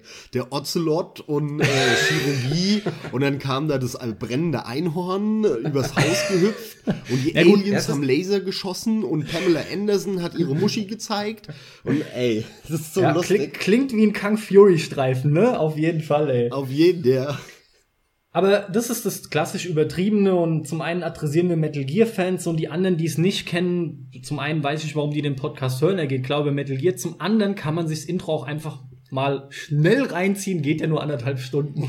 Also, also Ja. der primäre Grund, unseren Podcast zu hören, ist ja wohl wegen uns geilen Typen und nicht wegen einem langweiligen Metal Gear Spiel, ja. ja gut, also, ähm, was hast du zuletzt gesagt, Dom? genau, du hast dann halt den, den, den brennenden Mensch mit seinem Pferd oder Einhorn ähm, noch dreimal angeschossen. Das ist im Endeffekt dann auch das Ende vom Intro. Also viel mehr passiert nicht. Du schaffst dann halt die Flucht. er lässt von dir ab. Genau, oder? du gehst ins Wasser und weil er halt brennt und Feuer und Wasser sich jetzt nicht so gut vertragen, kann er dich lässt dann er nicht dann halt mehr, ab. genau, kann er dich dann nicht mehr verfolgen. Genau. Und das das fandest jetzt du dann als Big Boss Fan ganz geil, Dom. Ich fand das ein super Auftakt, definitiv. Das war Aber jetzt lass ihn mal weiter erzählen, wie er dann das Spiel wahrgenommen hat. Ja Das Spiel begann dann tatsächlich. Genau, Das, das war war- ja echt nur das Intro im Prinzip. Ein bisschen Ja, spielbar, aber wir haben ja noch nicht gehört gehabt, wie er das fand, den Anfang, und mit welcher Erwartung er dann ja auch in, in das Spiel gestartet ist. Okay, hast recht, ja, will ich ja auch noch hören. Das hat mich umgehauen. Ich habe gedacht, bam, jetzt geht's wieder los, endlich wieder geil hier, Metal Gear Solid, super Story, weil halt auch viele tolle Cutscenes und viele brutale Dinge da passiert sind. Ich habe mich, ab dem Moment habe ich richtig gedacht, sehr gut, jetzt geht's wirklich los. Und da finde ich dann, oder da habe ich jetzt auch meine Überleitung zum, zum ersten tatsächlichen Blick auf das Spiel. Du kommst dann halt mit dem Ocelot auf dem Pferd angeritten. Er erzählt dir ein bisschen was. In, in Afghanistan, also da war natürlich Okay. der Cut und du bist in der Wüste in, in quasi. Aber nicht auf dem Einhorn, ja? Nein. Nein. Okay. Also zumindest habe ich kein Einhorn gesehen. Aber du bist auf dem D-Dog angeritten. Nee, Quatsch, D-Dog, Quatsch, die Diamond. Horse. Diamond Horse, ja. Auf dem D-Dog angeritten. Sehr gut, sehr, Sehr, gut. sehr kleiner Hund, ja. Das Pferd kann man ja auch Dog nennen, oder? Bitte? Das Pferd kann man ja auch Ja, Dog mich hätte es auch nicht gewundert, wenn sie einen hätten auf dem Affen anreiten dann bekommen, aber scheiß drauf. Also. Oder auf dem kleinen scheiß Hund. Wie heißt der? D-Dog. Achso. Also jetzt hauen wir aber die Dinger raus hier. Leute, das, der klassische Anfang Afghanistan mit Ocelot kommst du halt auf Pferden angeritten und überblickst schon die Weite und kriegst den Anfang, ja. Genau, richtig. Und genau da, auch da hat's mich dann nochmal ganz schön beeindruckt. Zum einen, wie weit du gucken konntest und zum anderen hast du gerade in Afghanistan stellenweise, je nachdem an welcher Stelle du auch stehst und wo die Sonne jetzt gerade steht, du hast stellenweise einen fotorealistischen Eindruck. Ich weiß nicht genau, wie sie es geschafft haben. Das Spiel sieht stellenweise fotorealistisch aus, wenn du dir diese Berge anschaust, die, die da in Afghanistan wohl scheinbar auch tatsächlich so da sind. Ich, ich war jetzt noch nicht selbst da, kann es nicht beurteilen. Und siehst dann halt die, das erste Dorf, wo du hin sollst. Der Ocelot erzählt dir das hier. Guck mal bitte gerade durch dein Fernglas. Mhm, da kannst du ranzoomen. Da musst du hin. Da musst du jemanden befreien. Genau so. Und dann lässt er dich im Endeffekt auch allein. Der dreht sich um, reitet mit seinem Pferd weg. Und du fängst dann im Endeffekt an, Richtung dieses Dorfes zu reiten. Machst dich dann ein bisschen vertraut. Auch das hat mich schon sehr beeindruckt, dass du auf diesem Pferd dich nach links und rechts beugen kannst, dass du dich im Endeffekt hinter diesem Pferd verstecken kannst. Selbstverständlich kannst du auch absteigen, wäre blöd, wenn du ständig nur auf dem Pferd rumreiten würdest. Kannst dann dem Pferd auch Befehle geben. Auch das hat mich die ersten Stunden wirklich auch bei Laune gehalten, dass du dem Pferd einfach mal sagst, so jetzt mach mal bitte da gerade einen Haufen hin. Dann kamen sie alle an, die, die feindlichen Soldaten, und du konntest einen nach dem anderen ausschalten ja, das ist so der, der erste Eindruck, den ich von dem Spiel hatte. Wie groß, wie, wie groß war der Abstand zwischen, naja, du, du hättest ja eigentlich dann sagen können, ey, mach mal da einen Haufen hin zum Pferd und drei Minuten später wieder. Und dann nochmal drei Minuten später wieder. Wäre das gegangen? Fragst du jetzt nach dem zeitlichen Abstand, wie oft das Pferd kacken kann? Ja, natürlich, weil das ist ja der, das, da sind wir ja genau bei dem Knackpunkt, womit ich oft Probleme habe bei den Schleichspielen. War das ein reiner haben die das wirklich rein als spielmechanisches Element benutzt? Oder haben die dann doch gesagt, okay, so ein bisschen Realismus müssen wir irgendwie reinbringen, äh, dann kannst halt nur einmal die Stunde kacken? Nein. Das ist ein spielmechanisches Element. Ist, ja. Ich weiß nicht, ob es jede okay. Minute geht oder alle 30 Sekunden oder direkt hintereinander. Aber du kriegst die Möglichkeit irgendwann und es geht permanent und hauptsächlich ist es auch, korrigier mich okay. doch, dafür da, dass Wagen, die da drüber fahren, genau. Schleudern geraten.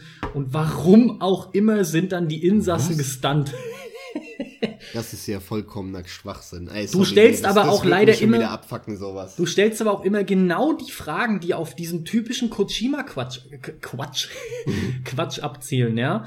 Ging mir ja genauso, aber das ist der, der typische Kram. Auf der einen Seite hast du übertrieben Dinge wie Vampirentgegner oder Entgegner, die von Wespen, äh, mit Wespen umhüllt sind und gleichzeitig hast du immer diesen augenzwinkernden Humor drin mit so einem Scheißdreck, ja, oder auch Verstecken und der Boxen, das ist ja was, was du auch kennst als Nicht-Metal Gear-Spieler. Das kennt jeder, klar. Das Spiel ist nur realistisch bis zu einem gewissen Grad. Aber der ganze Kram ist ja auch optional. Das sind einfach weitere, sieh es an als ein Gadget. Ja, ich weiß, ich weiß. Das aber das sind alles so Sachen, ich, ich kann damit, ich frage mich immer, wie euch sowas, du hast vorhin den Begriff zu Tränen gerührt benutzt. Wie kann dir ein Spiel, in dem Einhörner Feuermenschen rumlaufen und so, und so ein Quatsch passiert, das Pferd alle drei Minuten scheißt und das Auto in die Luft fliegt über die Scheiße, wie kannst du da zu Tränen gerührt sein? Das wäre mir, das wäre für mich ein, ein Riesenzirkus und mehr nicht. Kann ich gar nicht. Das ist die simple Antwort. Metal Gear 5 hat mich selten bis gar nicht emotional packen können. Okay, Funktioniert der nicht. Aber, und aber war das nicht Punkt, vom Prinzip her nein, schon in den vorherigen nein, Teilen so? Nein, eben nicht. Die anderen Spiele haben immer in meinen Augen einen sehr gekonnten, wirklich sehr gekonnten Spagat geschafft. Und der Fünfer den Fünfer fand ich von Anfang an übertrieben. Ich fand schon immer das Fulton-System keine gute Idee. Ich fand die Idee nicht gut, dass man in der, in der Box, in dieser äh, Pappbox, dass man da plötzlich aufstehen kann dann stehst du wirklich aufrecht und, und ein lebensgroßes Poster von der Tussi in einem Bikini ist da drauf geklebt und die Gegner lassen sich davon ablenken. Ich lasse es mir halt nach wie vor gefallen, wenn sich Gegner ablenken lassen von einem Erotikmagazin, was so auf den Boden geworfen ist, was die ganzen vorangegangenen Teile immer benutzt wurde. Aber nicht, das war so dermaßen überzogen und übertrieben, das geht für mich nicht. So, und an der Stelle kämen wir dann nämlich quasi zu meiner Sicht der Dinge, wie Metal Gear 5 auf mich gewirkt hat.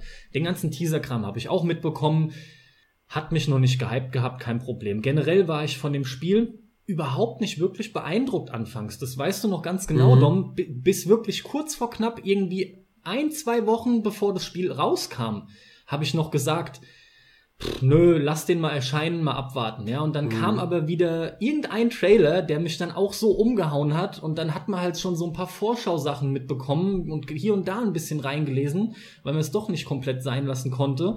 Und dann habe ich auch gemeint, hier, weißt du was, ich bin arbeiten, du hast Urlaub, irgendwie so war's, hol Ja. du doch, hol du grad für mich auch noch einen Titel mit, ins Spiel mit, Mhm. ja. Und so war's dann. Ich hab, ich war plötzlich total auf dem Hype-Train. Ich hatte Bock drauf und ich dachte schlussendlich, Kojima wird mich nicht enttäuschen. Das wird, das wird klassisch, das wird brettmäßig. Ich freue mich einfach riesig drauf. Da, da, da. Und das Intro, was wir ausführlich erläutert haben, war dann auch genau das, was ich wollte. Das Intro hat mich umgehauen. Nach dem Intro, nach diesen anderthalb Stunden, dachte ich wirklich, ich habe auf dem, ich hab auf dem Stuhl gehockt, habe hier applaudiert fast schon und habe gesagt, ja Mann, da ist es. Es ist jetzt irgendwie sieben Jahre her seit Metal Gear Solid 4. Metal Gear geht endlich weiter, endlich kriegst du wieder was, was du jetzt die ganzen Jahre nicht mehr hattest. Und dann begann das Spiel. Hat auch mir von Anfang an sehr gut gefallen. Du kriegst diese Weite, wo du gesagt hast, ne, dich hat die Weitsicht beeindruckt, rein technisch. Du kriegst es sofort zu sehen und kriegst es aber auch so, so schön nahegebracht, weil du sofort, nachdem du mit den Pferden ankamst, auch entlassen wirst. Du reitest dann Ja. da den Abhang runter und reitest direkt rein und bist schon in der ersten Mission drin, bevor du dann dieses Wiederholspiel hast, zur Basis zurückzukehren und wieder in eine Mission rein. Und das ist halt sehr gelungen, weil das Spiel einfach unheimlich viel neu macht. Du weißt nicht, wie die Dinge wirklich funktionieren. Die KI ist eine andere, das gesamte Verhaltensmuster, wie die suchen, ist ein anderes, zumal es ja auch in der freien Welt ist und die nicht irgendwie Begrenzungen haben aufgrund des Gebietes, also dass die halt eben in einem quadratischen Raum sich nur bewegen müssen. Und es hat alles unheimlich viel Spaß gemacht. Ich habe das Gameplay dann auch mit seinem permanenten Mission abgeschlossen, zurück zur Basis, nächste Mission aussuchen, dann da rein, wieder fertig, wieder zurück. Das habe ich ziemlich gut rund 40 Stunden genossen und sau viel Spaß gehabt. Was ja schon mal durchaus für das Spiel spricht, denn ja, weil man ganz einfach nicht so viele Spiele so lang spielt. Und dann ging's aber los bei mir. Da hat dann angefangen, sich eine Ernüchterung breit zu machen. Und zwar wirklich innerhalb von wenigen Stunden, wenn ich überhaupt von Stunden groß reden kann. Das hat so stark angefangen, mich zu nerven. Immer wieder neu in die Mission rein. Immer wieder musste ich das Equipment bestätigen, obwohl ich eh als das gleiche mehr oder weniger mitgenommen habe, weil ich kein anderes brauche. Ich will schleichen, also ist klar, ich nehme keinen Explos Explosivstoffe mit oder irgendwie Raketenwerfer, weiß der Geier was. Vor allem aber haben auch die Missionen selbst schon angefangen, sich zu wiederholen. Und ich rede jetzt nicht davon, dass wir von den, was, 51 Missionen oder wie Mhm. viel sind, äh, jetzt irgendwie schon locker wenigstens die Hälfte durch hätten, sondern ich war bei 12 oder 13 angekommen. Muss man aber auch dazu sagen, dass du auch, weil dir das Spiel das ein Stück weit vorgibt, viele vermeintliche Nebenmissionen gemacht hast. Genau, ich habe unheimlich viele Nebenmissionen absolviert, was aber ein weiterer schlechter Punkt ist, denn die Nebenmissionen, die als solche ja auch äh, deklariert sind, Mhm. sind ja aber oft relevant. Das heißt, der ganze Scheiß vermischt sich. Ja. Da sind Nebenmissionen aufgeführt unter Side-Ops, die eigentlich Hauptmissionen sind. Und zwar storyrelevante mit langen Sequenzen. Das gibt's überhaupt nicht. Das ist unglaublich schlecht gemacht. Ja? Bin Aber ich voll und ganz warum bei dir. Ist, warum ist das schlecht gemacht? Ich Weil die in das- die Main-Ops Ich finde das jetzt, wenn ich es höre, von der Theorie, eigentlich ziemlich cool, weil wenn ich mir überlege, bei den ganzen Rollenspielen, bei einem Witcher, bei einem Skyrim, bei einem Fallout, egal, auch bei anderen Open-World-Spielen, ich hasse dieses, da ist die Hauptgeschichte, mach sie weiter, wann du willst. Und hier sind irgendwelche Nebenmissionen oder gu guck den Assassin's Creed an, das ist ja ganz krass. Da hast du deine vier, fünf Minispiele und irgendwo geht die Hauptgeschichte weiter. Und dann kannst du einfach wechseln dazwischen. Das volle Spielerlebnis hast du ja aber am Ende des Tages eh nur, wenn du quasi alles gemacht hast. Pass Ja, auf, aber das, das- das Und ich ist habe ganz eh keinen einfach Bock, erklärt. irgendein Minispiel fünfmal zu wiederholen. Also finde ich es eher geiler, wenn man, ich sag mal, un relativ unterschiedlich oder zumindest in der Geschichte relevante Missionen mir gibt und die dann aber nur. Natürlich kann man dann sagen, okay, dann lass halt weg, dass man das- das eine als Haupt und das andere als Neben bezeichnet, aber scheiß auf die Bezeichnung. Hauptsache auf den Dotzern auf der Karte kann ich was Vernünftiges machen. Das Problem ist, Max, dass der absolute Großteil der Side-Ops so abläuft, dass es den klassischen Hol-Bring-Quest-Strukturen ähnelt oder gleicht. Das ist immer nur, rette den, befreie den, weil es ein Übersetzer ist oder der hat einen neuen Plan für eine Waffe. Du gehst dann in die immer wieder gleichen Areale, die du schon kennst, rein und holst dir da dein Zeug. Damit habe ich das Problem gehabt. Innerhalb der ersten 40 Stunden, wo einiges noch schön abgewechselt hat, da, da hat es noch gut funktioniert. Alles ist neu. Ich habe mal hier und da eine Sequenz. Ich habe auch Lust, weil das Gameplay sich so geil anfühlt, äh, eine Nebenmission zu machen, die mir nur einen neuen Plan gibt. Du wolltest ja auch Sachen sehen, aber irgendwann hat es halt angefangen, sich stark zu wiederholen. Und zwar so stark, dass es dann angefangen hat, mich zu nerven. Mich fing dann wirklich auch, Dom, du, wolltest gerade was sagen an der Stelle, oder was? Ja, ähm, im Endeffekt auch das. Äh, das ist. Ja, aber da. Aber warte, dann, warte, dann warte, hat, lass mich mal- hat euch ja anscheinend das gestört, also nicht gestört, dass eine Nebenmission oder eine Mission, die als Nebenmission deklariert ist, eigentlich eine Art Hauptgeschichte hat oder der Hauptgeschichte zumindest extrem viel hinzuzufügen hat, sondern dass man immer dasselbe spielerisch macht. Richtig. Da, genau, genau das ist der Punkt. Okay, das ist die ersten, klar. Dann bin die, ich bei euch. Das ist die ersten paar Mal ganz interessant, weil hol den Übersetzer, okay, macht auch noch irgendwo Sinn, du versuchst ja deine eigene Armee aufzubauen. Hier, ich muss jetzt noch ähm, Legendary Gunsmith irgendwie extrahieren, da wird Carsten gleich noch was zu sagen. Unterm Strich lässt sich aber, lässt sich aber sagen, ich habe es in einem amerikanischen Blog auch gelesen gehabt, krieg jetzt den genauen Wortlaut nicht mehr hin, aber sinngemäß hat er gesagt, 75% der Missionen laufen ab, rette Typ A, weil aus Gründen halt.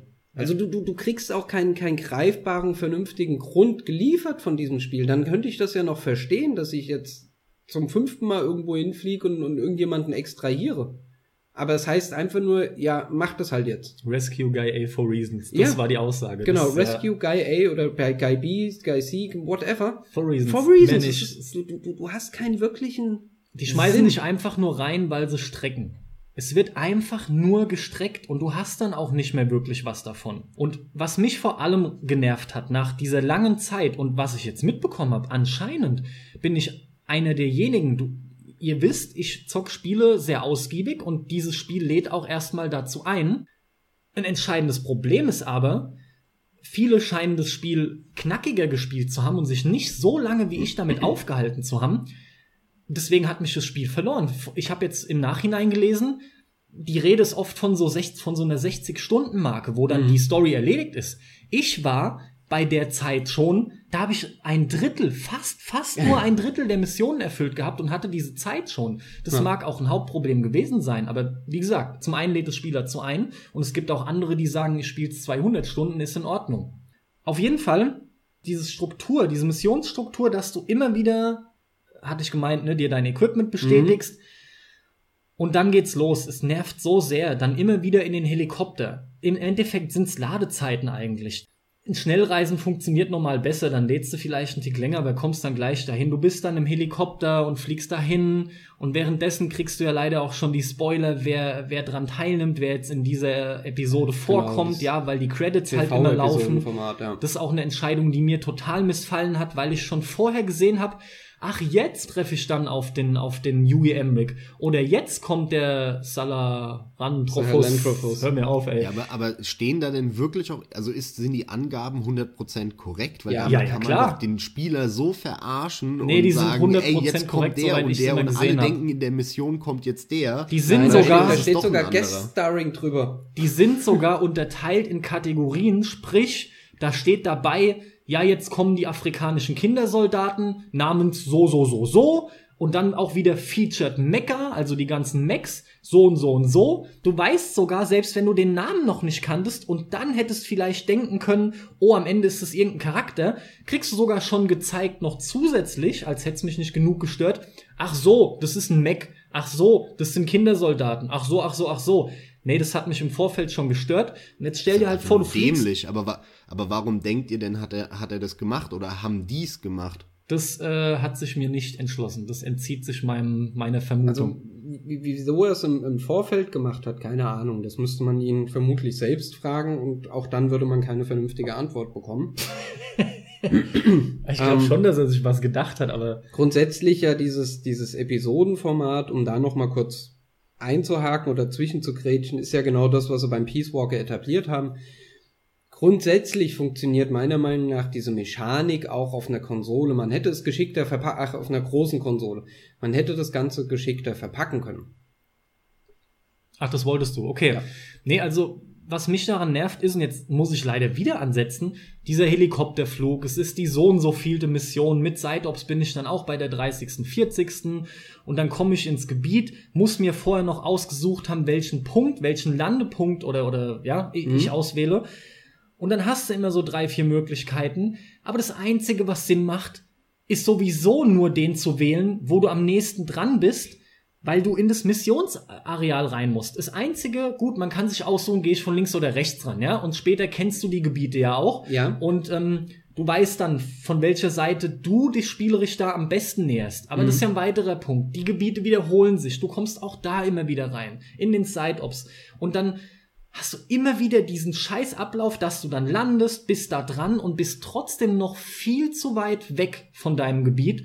Und was machst du? Du musst wieder auf ein Pferd reiten. Später, ich wollte das Pferd nicht mehr dabei haben, aus mhm. dem einfachen Grund, weil der D-Dog dann mir schon besser gefallen hat, dann hat mir der D-Walker besser gefallen, mhm. beziehungsweise zum Schluss habe ich nur noch Quiet mitgenommen, die fand ich dann für mich am besten, aber das sind alles keine Reittiere mehr gewesen oder Transport, na doch, der D-Walker halt, ja. ja. Aber der Punkt ist, ich musste aufgrund der Tatsache, dass ich Quiet mitgenommen habe so oft, musste ich dann den Kram auch rennen. Die Alternative wäre gewesen, ich hätte mir wieder per äh, Transportmittel hätte ich mir das Pferd kommen lassen, um dann hinzureiten, um dann aber wieder per Transportmittel, was mich auch alles noch Geld kostet, ja, mhm. Ingame-Währung, die Quiet kommen zu lassen. Also was machst du, weil das alles zu lange Nimmst dauert? direkt das Pferd mit und tauschst es einmal aus. Kurz bevor du im Einsatzgebiet ja, ist. aber das hat mich zu sehr genervt, weil ich sowieso schon, ich lade rein, ich bin im Helikopterflug, mhm. ich lande dann da endlich, dann muss ich irgendwie in die Mission rein, dann ist es sowieso nur wieder ein Typ mit einem Fulton extrahieren und dann gehe ich raus. Erschwerend hinzu kam auch die Feststellung, als ich gemerkt habe, anfangs bin ich die Mission und das ist ein weiterer Grund, warum ich ähm, so lange, so viele Stunden damit zugebracht habe, die Missionen zu bestreiten. Ich war anfangs noch sehr bemüht, nach Möglichkeit das beste Ranking zu bekommen, das mhm. S-Rank. Ist das S-Ranking das ja. Beste oder geht's noch höher? Nee, nee. Es gibt kein S Plus oder sowas. Nicht, dass, Nicht, dass nee, du wüsstest. Nee, S. Okay, habe ich also immer versucht zu bekommen, das höchste Ranking. Mhm. Und dann geht man natürlich aufgrund des Schleichens und des lautlosen Verhaltens langsamer vor. Das bringen die Dinge halt nun mal mit sich. Ist auch in Ordnung. Dann kommt aber für mich ein weiterer Kritikpunkt. Die KI ist in meinen Augen sehr gut. Zu gut fast schon.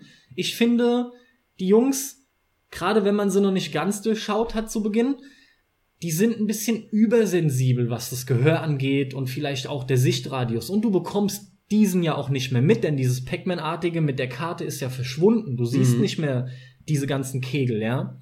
Und dann bist du stundenlang geschlichen oder zumindest unheimlich lang geschlichen, ja, und es war bei mir meistens irgendwas halbe, dreiviertel Stunde. Mhm. Und du denkst, geil, ich habe mein Ziel gleich erreicht.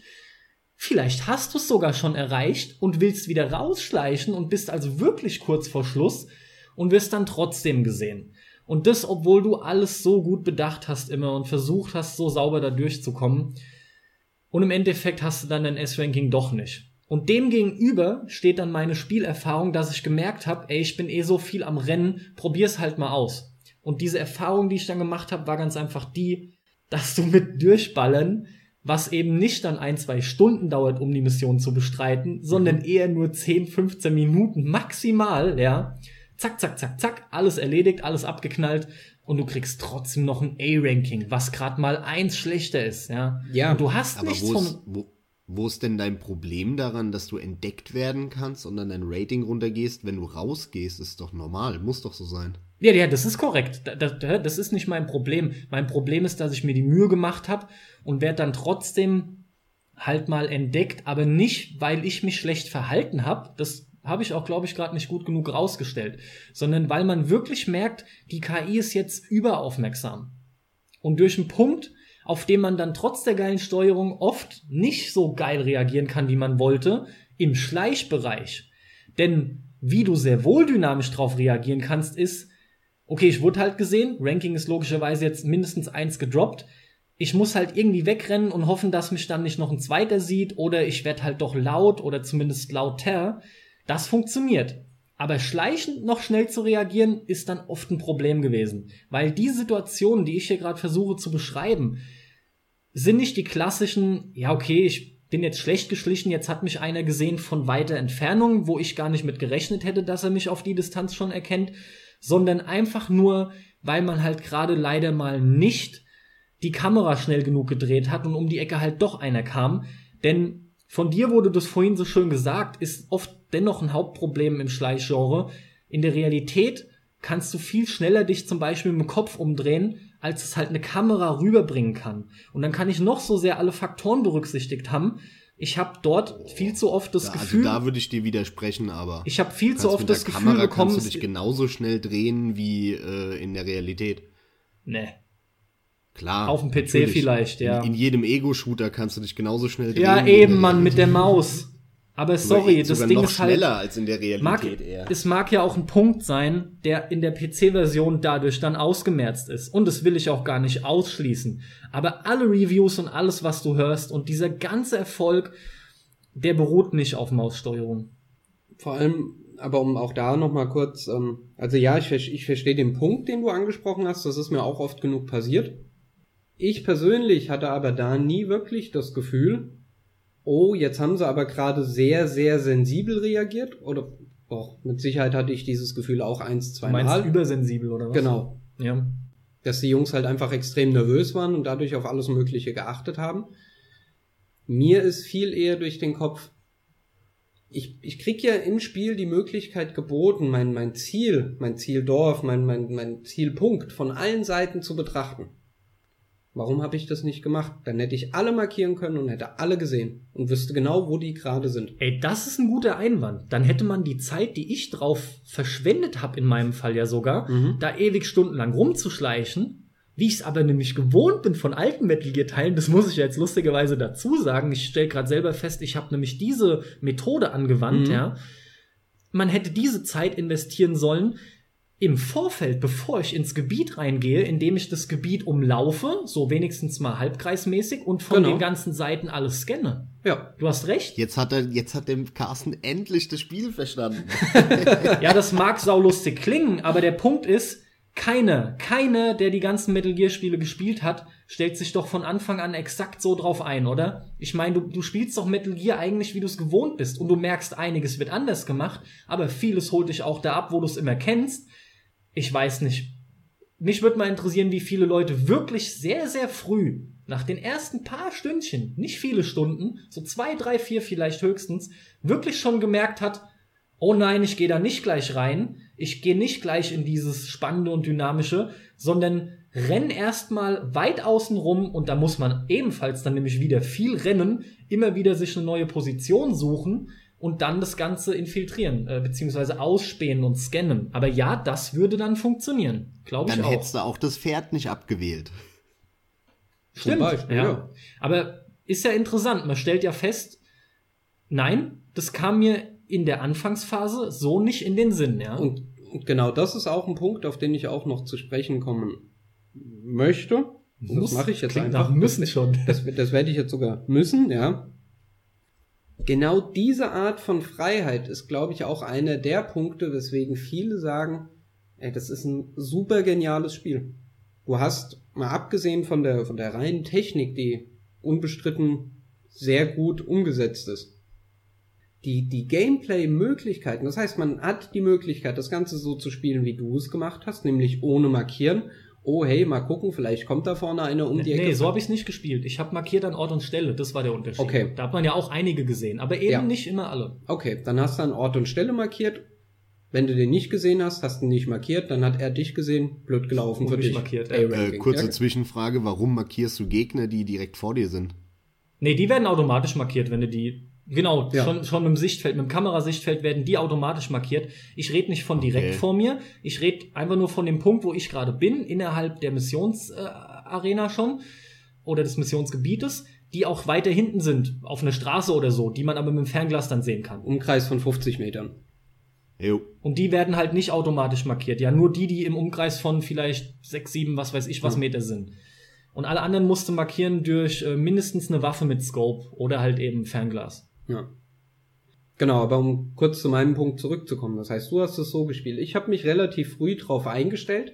Erstmal von so vielen Seiten wie möglich, ohne dass mich das jetzt auch Stunden kostet. So ähnlich hast du aber auch den Metal Gear Solid 3 eine Mischung gespielt. Genau. Ja, anders als ich. Halt von, von, von vielen verschiedenen Seiten das Ganze zu betrachten, die Situation zu betrachten, dann die Möglichkeit, die mir das Spiel bietet, nämlich meine Gegner zu markieren, diese auch zu markieren und dann relativ einfach da durchzugehen, weil ich genau, weil ich jederzeit genau wusste, oh, guck mal, da vorne kommt jetzt gerade einer um die Ecke, dann legst dich halt nochmal kurz hin, wartest einen Moment, stehst auf, läufst an ihm vorbei. Passt. War dir dein Ranking wichtig?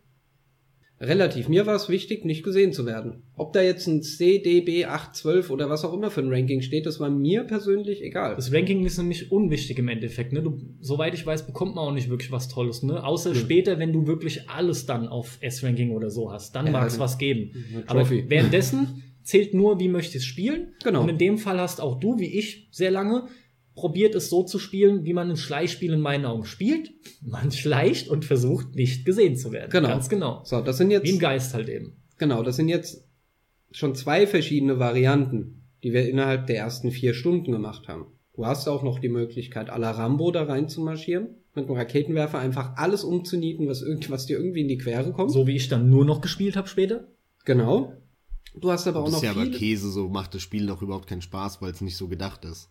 Stimmt nicht, das Spiel ist echt für alle Ansätze gedacht. Das hat mich überrascht. Genau. Es funktioniert echt, sogar ja. als ja, ja. Rambo-Ballerspiel funktioniert es auch gut. Ja. Das ist ja, das okay. ist ja genau das Schöne. Da, da, darauf bin ich ja gerade, oder das bin ich ja gerade dabei aufzubauen. Du hast eine weitere Möglichkeit. Du, du, du findest irgendwo in diesem Spiel ein Tape vom Johnny aus Metal Gear 1 und 2, der auf dem Klo hockt und Durchfall hat.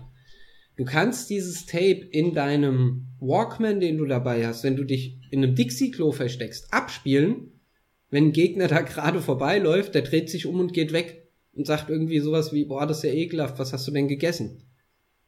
Das heißt, auch da hast du noch mal eine weitere Möglichkeit. Dann, dann kannst du, wie, wie Carsten das auch sagte, die, die Quiet einsetzen kannst dir von der Quiet die ganzen Gegner markieren lassen, kannst die Quiet dazu auffordern, die Gegner zu stunnen, beziehungsweise in den Schlaf zu versetzen oder aber auch zu töten. Du kannst deinen Hund mitnehmen, der dir bis zu einer gewissen Entfernung alle Gegner schon im Vorfeld markiert.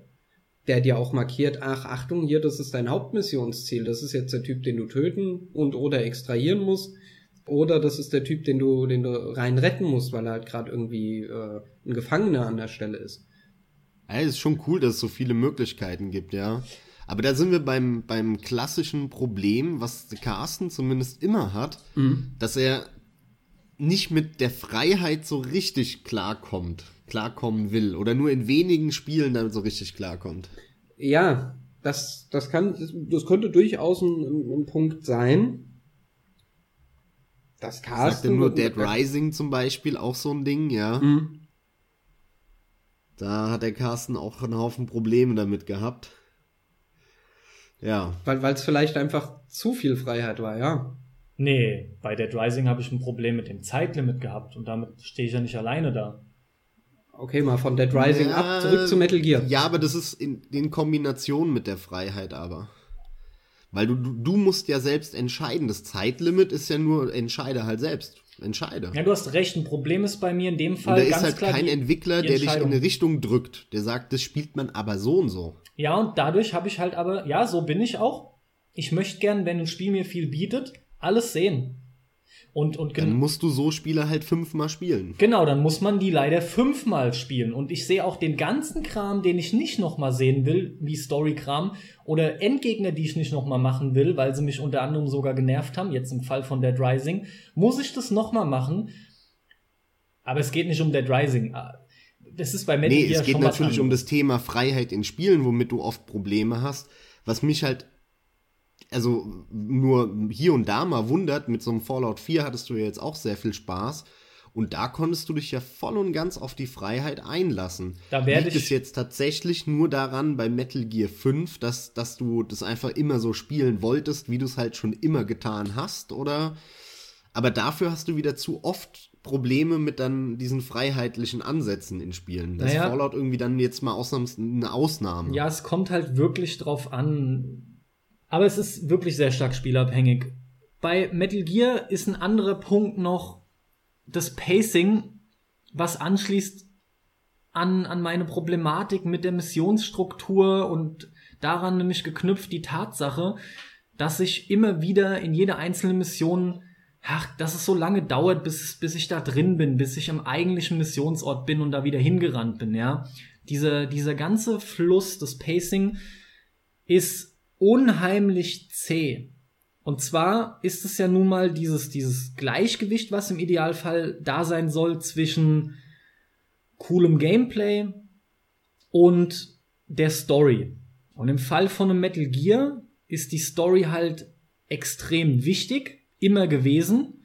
Und die tritt halt hier wie noch nie in den Hintergrund. Und zwar nicht in einem Maße, wie es in meinen Augen gesund gewesen wäre oder wonach ein, ein Großteil äh, der Leute oft zumindest dem Internet nach verlangt hat, ja, was viele zum Beispiel beim vierten mit einer, mit einer 1 Stunden, 20 Minuten Schlusssequenz auch abgeschreckt hat. Wobei ich da sagen muss, die ganzen Fans, die ich kenne, die fanden es immer geil. Da höre ich immer nur, gib mir mehr davon, habe ich kein Problem mit. Genau aus dem Grund liebe ich diese Serie. Aber genau dieses Gleichgewicht hat hier nicht stattgefunden und die Story wurde so extrem zurückgefahren. Die Sequenzen wurden so zurückgefahren, dass es dem Spiel in meinen Augen überhaupt nicht mehr gut getan hat. Denn ich finde, man hätte sehr wohl das geile Gameplay, was ja grundsätzlich vorhanden ist, auch hinbekommen können, eben in Harmonie mit, mit, der, mit der Story. Aber, aber das ist ja jetzt der Ansatz, wie, wie, wie willst du das perfekte Spiel machen? Klar, ein perfektes Spiel ist überall geil.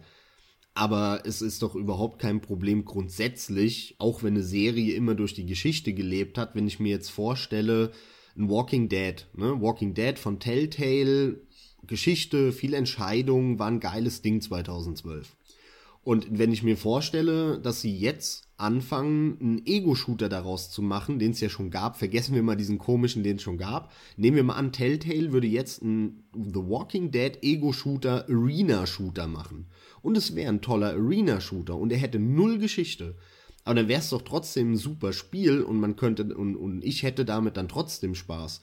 Auch wenn es halt keine Geschichte, also das, das, das sehe ich überhaupt nicht als Kritikpunkt. Man erwartet es vielleicht nicht, aber es kann ja trotzdem ein fantastisches Spiel dann sein. Bei Metal Gear Solid. Wenn es halt das, was es will, gut macht. Und für mich, wenn ich einen Dom reden höre über die ganzen, über die ganze Vielfalt, mit der man an die Missionen rangehen kann und so, ist doch Metal Gear Solid 5 eigentlich spielerisch ein feuchter Traum für Schleichfans. Okay, jetzt sind es wieder zwei Sachen. Also erstmal noch, was die Story angeht. Nein, bei Metal Gear Solid 5 oder bei Metal Gear ist einfach die Story aber wichtig. Das ist ein wesentlicher Aspekt. Und da, da, da würde ich jetzt nicht so ganz runtergebrochen sagen, ist doch egal, wenn das Spiel gut ist und macht das, was es machen will, in dem Fall richtig. Denn bei mir ist es ja ganz klar eine Sicht wie von Abermillionen aus der eines Metal Gear Fans. Und man hat diese Erwartung und ich finde, das ist auch korrekt und begründet. Und wenn ich dann sowas vorgesetzt bekomme, wie die paar Story-Schnipsel oder auch, dass das Big Boss quasi nichts sagt und wortkarg ist, wie es kaum noch anders geht, dann finde ich, ist es schon eher enttäuschend, ganz klar. Und in meinem Fall war das sehr enttäuschend. Vor allem aber leben Metal Gear Spiele von dem Zusammenspiel aus Schleichen, Vorankommen, Spannung und immer wieder wird es aufgelockert, diese Intensität, durch eine coole Sequenz dann. Oder es wird sogar noch spannender gemacht durch eine Sequenz, aber du siehst dann immer mal wieder was. Und das ist immer schön abwechselnd und funktioniert in dem Teil gar nicht. Im Großen und Ganzen bekommst du hier ja, ich, 95% ich Gameplay und 5% Story-Sequenzen. Na, aber das meine ich ja. Ich will ja gar nicht widersprechen, dass es enttäuschend ist die Enttäuschung hängt ja nur von der Erwartung ab, klar, von nichts anderem. Klar. Aber nur weil es enttäuschend ist, ich war auch von zum Beispiel Mass Effect 2, hat, haben wir auch schon öfter mal angesprochen, total enttäuscht, weil ich einfach was ganz anderes erwartet habe. Das Spiel war aber trotzdem sehr gut und ich hatte damit sehr, sehr viele, sehr, sehr geile Stunden. Es ist aber die größte Enttäuschung in meinem Leben. Ja, ich weiß das ja auch. Das macht das Spiel an sich aber nicht schlechter. Weiß ja auch genau, worauf du hinaus willst. Und auch für mich war das Spiel sehr gut, oder ist es, die ersten 40, 50 Stunden meinetwegen. In ich hatte das. Der Zeit, pardon, in der Zeit hättest du es halt auch schon durchgehabt haben können. Das heißt, du Genau, hättest die Story ja. schon zum Ende sehen können, wenn du Habt ihr eben gesagt. Dafür, ja. dafür hast du dich halt entschieden, was ja auch vollkommen legitim ist. Diese Freiheit bietet einem das Spiel ja. Aber du hast dich halt sehr mit den irrelevanten Nebenmissionen aufgehalten. Ja gut, aber mal ganz davon abgesehen, dass das Spiel eben so auch funktionieren sollte, was es aber leider nämlich nicht tut. Wenn man sich nämlich zu lange mit Nebenscheißdreck aufhält, merkt man nämlich, wie ich diese eklatanten Schwächen, dass es nämlich anfängt abzufacken, weil ich nichts weiter geboten bekomme als immer den gleichen Krempel. Und ich finde auch die Missionen selbst, ne, da, die Häuser stehen zwar immer anders und ausnahmsweise ist auch mal ein großes Militärlager dabei, Mhm. aber später ist es permanent der gleiche Scheiß in meinen Augen. Das ist alles dasselbe. Da, da verändern sich mal ein bisschen die Hütten. Es sieht alles gleich aus. Selbst wenn das Setting geswitcht wird zu Afrika, dann wird die Farbgebung anders, aber dann sind es wieder die gleichen paar Bruchbuden, die rumstehen. Ausnahmsweise, aber das ist die Ausnahme, die in dem Spiel, in dem Fall die Regel bestätigt, komme ich dann vielleicht mal in was Höhlenartiges kurz rein. Dann wird's mal wieder netter. Und dann kommen aber die nächsten paar Stunden, wo ich wieder von einer Mission zur anderen komme, die immer wieder gleich abläuft. Da sind wir auch wieder bei dem Rescue Aber- Guy A for Reasons Carsten- und selbst in den Hauptmissionen läuft so ab. Aber Warum hast du denn all das gemacht und nichts übersprungen? Das würde mich interessieren, weil wenn ich doch merke, mich interessiert das nicht, dann, dann mache ich es doch Äh, hab nicht ich mehr, doch- weil das Spiel sagt dir ja schon auch, hey, du musst es nicht machen. weil mir das Oder? Spiel genau diese Zeit viel Spaß gemacht hat, so viel, dass ich das machen wollte. Und in der Zeit war ich auch nicht gelangweilt. Und dann kam eine Übergangsphase, wo ich gemerkt habe, oh, hier geht's kein Meter voran. Da hab ich nämlich nur noch die Hauptmission vorangetrieben. Aber Jo. Dom, du kannst mir das bestätigen. Mhm. Am Anfang passiert noch ein bisschen was mit Geschichte. Und dann ist aber ein Zeitraum irgendwie gefühlt zwischen Mission 15 und 35 oder so, Mhm. da passiert fast gar nichts.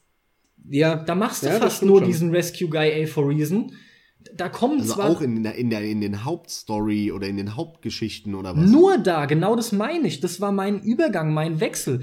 Ich hatte Also genug, ich hatte genug von dem ganzen 40, 45 Stunden in der Welt rumrennen. Ich habe das Spiel ausgiebig genug für mich Das ist ja schon lang, ja. erkundet und jetzt dachte ich, alles klar, weiß, wie es funktioniert, passt. Und genau an der Stelle kam der Punkt, wo ich gesagt habe, jetzt fokussiere ich mich auf die Hauptmission und jetzt muss das Spiel beginnen, mir mehr zu geben. Und genau das tut's dann nicht. Oder hat's in meinem Fall auch unglücklicherweise halt nicht getan. Aber nur zu sagen, wie du es gemeint hast, Dom, Mhm. hättest du die Zeit eher schon in Hauptmissionen investiert, dann hättest du auch schon mehr Story mitbekommen und es hätte vielleicht nicht, wäre vielleicht nicht eingetreten. Ist ja richtig, aber das rettet das Spiel nicht, denn man kann es so spielen und auch dann hat es zu funktionieren. durchaus. Bin ich ja. Ich meine, klar, das sind jetzt viele Mutmaßungen, hätte, hätte Fahrradkette und so weiter, aber Fakt ist, wenn man sich wirklich auf die, auf die Main Missions oder, oder Main Ops, wie es ja heißt im Spiel, konzentriert, dann hat man das Spiel ganz locker in dieser Zeit auch durch. Aber es ist ja nicht wenig Zeit. Es ist nicht Wichtig ist, was passiert alles Ja, in der Zeit. Natürlich, natürlich. Es passiert für, für, für, für, für diese Zeit. Das ist, du bekommst wirklich bröckchenweise die Story hingeschmissen. Jetzt muss man bei dem Spiel auch dazu sagen, dass du viele verschiedene Stränge an Geschichte, an Geschichten hast, die dieses Spiel aufgreift. Das heißt, du hast einmal diese, diese Vocal Cord Geschichte mit dem, mit dem Virus, der die Stimme befällt, weswegen ja unter anderem Quiet auch nichts spricht, weil sie das auch hat. Ähm, Das ist ja die Hauptgeschichte, das ist der Hauptstrang. Genau, da, jein, jein, jein, jein, jein, jein, jein, weil im, im, im kompletten ersten Kapitel ist im Endeffekt der Skullface der Hauptstrang. Ja, der Skullface nu nutzt den Vocal Cord. Das heißt, es hängt auch schon wieder irgendwo ein Stück weit zusammen. Ich bin aber trotzdem der Meinung, weil der Vocal Cord geht auch nach Skullface noch weiter. Das heißt, du hast, den, du hast die Geschichte um Skullface rum, du hast die Geschichte um Vocal Cord rum. Die übrigens auch schlecht ist, diese Skullface-Geschichte. Das ist, ja. Definitiv. Sie ist, ich habe mir sogar tatsächlich auch Notizen gemacht. die langweilig. Unnötig. Der Das ist- Charakter ist, auch ist langweilig sehr und lahm ein, und eindimensionaler Charakter. da fehlt das Metal Gear Epische. Das fehlt komplett, das stellt sich nicht ein bei ja, mir. Aber hast als, als weitere, als weiteren Storyfaden, der aufgegriffen wird, hast du die Geschichte rund um den Kindersoldaten Eli oder White Mamba, wie er anfangs noch heißt. Und dann hast du auch noch die Geschichte von, von Colonel Volgin, sprich dem Mann auf dem brennenden Einhorn und äh, Psycho Der Mantis. brennende Mann, ja, ja. Weißt du, das heißt, du, du, du hast so Ja, viele... aber warte mal ganz kurz, weil der Max wieder so lacht. Hm? Der ist doch ist der nicht nur im Intro und ganz am Ende kurz auf dem Einhorn zu sehen? Sonst Ja. taucht er doch nur vernünftig und brachial aussehend auf, auf dem Boden stampfend, Genau. brennend, mit im Hintergrund äh, Psycho Mantis. Ne? Genau, richtig. Ja. Das macht's ja viel besser. Macht's auch wenn besser. das Einhorn nur dreimal im Spiel dabei ist. Nein, aber wo- worauf ich hinaus möchte, es sind so viele, und ich glaube, da hat, da hat sich Kojima auch einfach irgendwo ein Stück weit übernommen. Es sind so viele verschiedene Handlungsstränge, die da aufgegriffen wer äh, werden, die er irgendwie versucht, alle zu einem Abschluss zu bringen. Allen voran die Nummer von, von Eli. Das verläuft sich halt einfach im Sand. Der haut dann mit dem, mit dem äh, Sahelanthropus ab und das war's. Okay, gut. Dann sieht man halt so krass. 25 Jahre später äh, in Metal Gear Solid wieder, ja. Da taucht er dann auf einmal wieder als Solidus auf. Oder nee, Liquid, Liquid, ist, genau. Eli ist Liquid, der, der böse Gegenspieler Genau. aus dem ersten Sol- Genau, genauso auch wie Psycho Mantis. Den siehst du kurz, der, der haut mit dem Eli ab und auf einmal ist er dann 25 Jahre später bei äh, Shadow Moses wieder da. Hallo, hallo, hier bin ich. Ja. Was ist los? Äh, wechsel bitte den Port an deiner Playstation. Ja. Das heißt, sie werden aufgegriffen, der reißt Dinge an, der reißt Dinge auf und lässt den Spieler ja mit Unwissenheit Er zurück. schafft es nicht, das gekonnt wieder zu verknüpfen. Genau. Wie es, im, Im vierten hat er viel mehr aufgemacht und Mhm. gleichzeitig zugemacht. Auch da war der vierte fast schon überfrachtet, weil es so viel war, aber der hat nahezu alles gekonnt wirklich äh, beendet. Mhm. Ja, und, und die Kreise haben sich mag das geschlossen. vielleicht mag das vielleicht daran liegen, dass Metal Gear Solid 5 gar nicht der letzte Teil sein sollte, sondern dann durch den ganzen Stress mit Konami und Kojima heraus sich kristallisiert hat am Ende der Entwicklung, dass es der letzte Teil offizielle richtige sein wird und Kojima auf den letzten Drücker einfach nur noch mal hier ein bisschen den Abschluss finden wollte, indem er dann halt so zwei, drei kleine Bögen zu den Bösewichten in Teil 1 reingequetscht hat, hier irgendwie noch und alles klar, boah, jetzt fertig. Also meine Meinung ist das sowieso. Ich finde, man merkt es unheimlich, diesen Druck, der da hinter dem Projekt dahinter stand, ja. Für mich fühlt sich's auch ein Stück weit, ist jetzt vielleicht ein bisschen überspitzt, aber ein Stück weit, wie gesagt, fühlt sich's für mich an wie ein, wie ein unfertiges Projekt. Das klingt jetzt sehr harsh, ja, aber deswegen betone ich nochmal hauptsächlich, was halt die Story angeht und, und je mehr sich das Spiel dem Ende nähert, umso mehr stellt man das auch fest vor allem ging ja auch durchs Internet, das haben auch, hast du vielleicht auch mitbekommen, das haben sehr viele ja mitbekommen, dass es angeblich noch eine Mission 53 oder weiß der Geier was Mhm. geben sollte. Es sollte auch noch ein komplettes drittes Kapitel geben. Es sollte sogar ein komplettes drittes Kapitel geben, okay? Und Kapitel 2 war schon sehr kurz, ne, im Vergleich zum ersten. Im Prinzip sollte im ersten der Hauptkram passieren, passiert aber mehr im zweiten irgendwie. Da passiert das Story relevantere und ich weiß auch nicht. Die Einzelteile auch da mal zusammengenommen. Zum einen das, was ich eben angesprochen habe, dass halt einfach so viel aufgerissen wird, nicht wirklich zu Ende gedacht wirkt. Vielleicht wollte er es auch so, man weiß es nicht, aber die Vermutung, aufgrund auch dieser, dieser Einzelfragmente, die man ja noch irgendwo in dem Spiel gefunden hat, wie ein drittes Kapitel, wie noch hier Mission 51a oder was weiß ich, lässt nahelegen, dass das Spiel einfach nicht fertig geworden ist. Ja. Es fehlt einfach sehr, sehr viel. Zumindest ist das Story-Relevante. Das Gameplay, da, hätten sie halt nicht mehr viel machen können.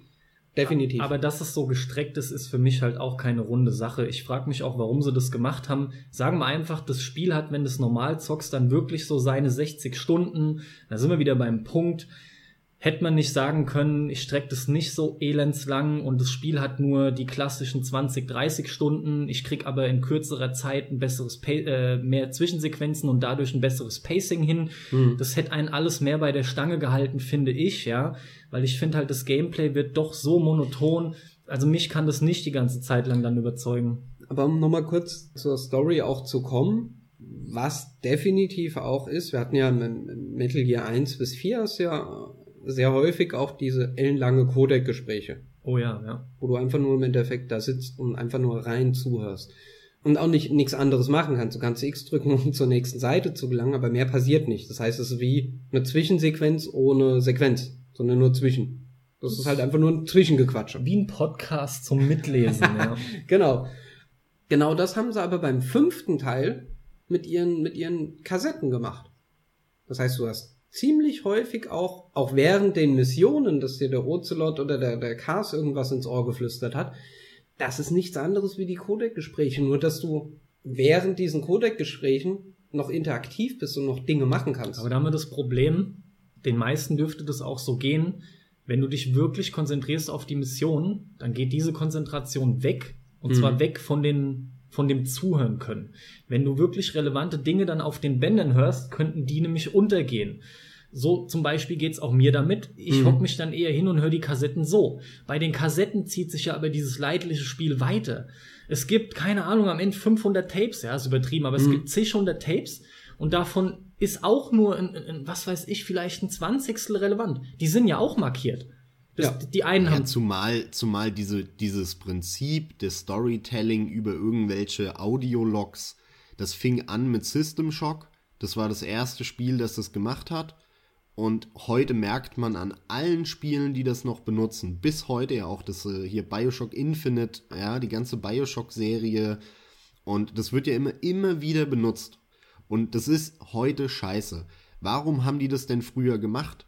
Naja, weil sie so halt bei, mit den begrenzten Mitteln in ihrem Spiel eine trotzdem sehr komplexe Geschichte integrieren konnten. Aber heute will ich den Scheiß sehen. Ich will eine Sequenz sehen, ich will das erleben, ich will nicht da langlaufen, irgendeine Scheiße hören. Und genau das, was du auch sagst, Carsten, dass immer wieder die Situation kommt, dass du das anmachst und dann hörst du eh null zu, weil du halt weiterspielst. Ja, wenn du und irgendwann ist weiterspielst. es vorbei und du, und du realisierst, ey, ich muss eigentlich direkt nochmal anmachen, weil ich habe null zu. Deswegen versuchst du es so zu machen wie mit den alten Codec-Gesprächen. Du hockst dich halt doch ruhig in die Ecke und lässt sie laufen. Aber bei den Codec-Gesprächen funktioniert es für mich sehr gut, denn es ist nicht jeder mit mir auf der Mission. Und ich habe nun mal Leute, ein Team, das mich unterstützt und die funken mit mir. Das weiß jeder, so läuft's halt auch ab, das gehört dazu. Und Metal Gear Solid 1 bereits hat das und aber auch gleichzeitig ja erfolgreich wie, wie kein Spiel bis dahin Sequenzen ohne Ende eingebaut. Sprich, das Spiel hat beides. Und ich finde da die Codec-Sequenzen auch gerechtfertigt. Aber da kriege ich sogar noch optisch wenigstens durch eine Mimik, weil ich ja das Codec-Fenster sehe, so ein bisschen was geboten. Das ist natürlich jetzt, äh, Ja. soll jetzt, soll jetzt nicht irgendwie der Grund sein, das ist natürlich Quatsch, aber der Punkt ist einfach nur, ich lese mit, in dem Moment ist auch klar, es geht nicht gut jetzt anders, weil ich bin an dem einen Ort und die sind etliche Kilometer weg. Mhm. Wie willst du denn da eine Sequenz machen? Du müsstest halt irgendwie dann hin und her schalten, was weiß ich. Wäre auch nicht unbedingt besonders toll, vermutlich. Das hat auf jeden Fall funktioniert. Die Kassetten funktionieren in meinen Augen viel weniger und fühlen sich mehr wie ein weiterer nerviger Punkt an. Mit den Kassetten habe ich mich nämlich wieder erinnert gefühlt an 4.1. Ja, also 4, wo du die blöden Anrufbeantworter abhörst, wo ich überhaupt keinen Bock drauf habe. Das reißt mich raus. Naja. Ja, ob das ein Anrufbeantworter ist oder ein Audiolog, was Ist ja du dasselbe. findest oder so, ist ja scheißegal. Wie gesagt, mit, das fing an mit System Shock und es machen so viele und ich finde es schon immer scheiße. Ich finde es schon immer kacke, ich will das sehen. Es ist auch unterm Strich kacke, aber verstehst du, in dem, in dem Setting bei einem Schleichspiel, wo du verbunden bist mit einer Einheit, wo du eh einen Funk auf hast, kann man das mal machen. Man muss dann nur gucken, dass man es vielleicht nicht übertreibt, heutzutage. Aber es sind alles Ja, so Punkte, die ja. haben sich dann halt summiert. Und ich hatte das Spiel dann schlussendlich bei Mission 17, 18 für zwei Monate liegen lassen. So Mhm. etwa kommt's hin. Und hab's dann vor nicht allzu langer Zeit, vor ein paar Wochen, wieder angemacht, weil entsprechend viel Zeit vergangen war und ich hatte auch wieder Lust drauf. Es ist halt dieses, da kam dieses typische, Mann, das fühlt sich schon gut an. Ja. Die Steuerung ist bombastisch und geiler als in jedem Schleichspiel bis jetzt. Komm, gehst wieder rein, fängst wieder an. Und dann habe ich begonnen, habe mit einer Hauptmission gestartet. Und es war auch direkt eine coole Hauptmission, wo du da die, die fünf afrikanischen Kinder befreit hast und Mhm. dann mit rausbringen musst. Und dann war ich sofort wieder angefixt und dachte, ja, Mann, vielleicht habe ich jetzt endlich den Punkt, es geht weiter. Das läuft, das passt jetzt schon. Du ziehst es jetzt auch durch. Es macht auch Spaß, wie gesagt, fühlt sich vor allem auch geil an. Ja, und dann kam ich aber wieder in den Strudel. Dann ging es nämlich los, dann kamen die sogenannten FOB-Missionen rein, wo du menschliche gegnerische Basen infiltrieren kannst und deine auch von einem Gegner invaded werden kann. Ziemlich ähnlich wie bei einem Dark Souls Max, ja, so kannst du dir das vorstellen. Deine Welt kann invaded werden, du halt andere. Und dann musst du auch deine Basis weiter ausbauen und musst die im Idealfall schützen. Und dafür haben mir dann aber Mittel gefehlt. Also, was machst du? Du brauchst Mittel, die du durch reine Hauptmissionen nicht zustande bekommst. Machst wieder Side-Ops, nur um Mittel reinzuholen. Kommst wieder in diesen, in diesen scheiß Teufelskreis mit, ah ja, jetzt rette ich wieder den, jetzt fange ich halt wieder ein Schaf, was weiß ich, ja. Und und dann kam ich da wieder rein und wollte ja auch meine Basis weiter schützen, brauchte Blaupausen, die gibt's dann auch wieder nur durch Side-Ops. Ruckzuck war ich wieder da drin, dass ich gemerkt habe, hey, es passt immer noch nicht. Es, es passiert zu wenig abseits. Es macht keine Laune. Und ich will auch noch was über die Open World im Allgemeinen loswerden beim Metal Gear. Ich finde nämlich, dass Metal Gear sich überhaupt nicht wie ein Open World spielt, sondern wie ein Spiel mit Missionsgebieten, die ich offen angehen kann. Und das ist für mich ein gravierender Unterschied. Bei einem Open-World-Spiel, was gut ist, habe ich in der gesamten Welt was zu tun. Und die gesamte Welt weiß mich zu begeistern. In Metal Gear Solid 5 ist aber der Punkt Open World oder die Open World für mich ein Hindernis. Ich muss durchrennen, ohne dass was passiert. In dieser Welt gibt's wirklich nur eine Handvoll Tiere. Sonst passiert da nichts. Sie sieht geil aus. Sie trägt vielleicht noch dazu bei, dass ich so, ein, so einen überwältigenden Eindruck habe, weil ich halt dieses Größengefühl bekomme, wie Mhm. wir beide Dom auch positiv am Anfang hervorgehoben haben, ja. Definitiv, Was ein ja. geiler, geiler Eindruck war, der am Anfang entstanden ist. Aber dann ist für mich die Open World nur noch Hindernis gewesen. Denn, wie erklärt, du begibst dich in ein Missionsgebiet, selbst mit dem Heli so nah wie möglich ran.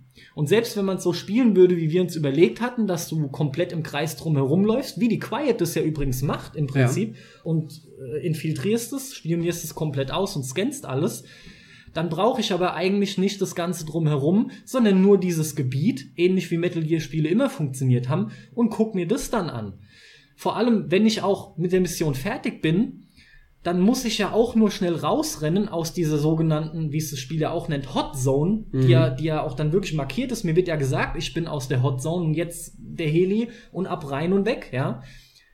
Mir ist immer wieder aufgefallen, die Open World braucht das Spiel überhaupt nicht. Nein. Aber was kannst du denn dann machen in der Welt, wenn du Und da rumläufst? genau möchte ich nämlich zum Dom übergeben und will wissen, was der jetzt dazu zu sagen hat zu meiner Aussage, Metal Gear Solid ist kein was hast du da gemacht? Metal Gear Mann? Solid nix. 5 ist kein Open World Spiel und die Open World hat dem Spiel eher geschadet als gut getan.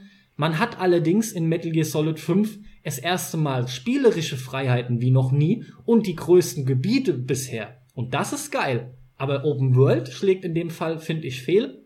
Und jetzt bitte du.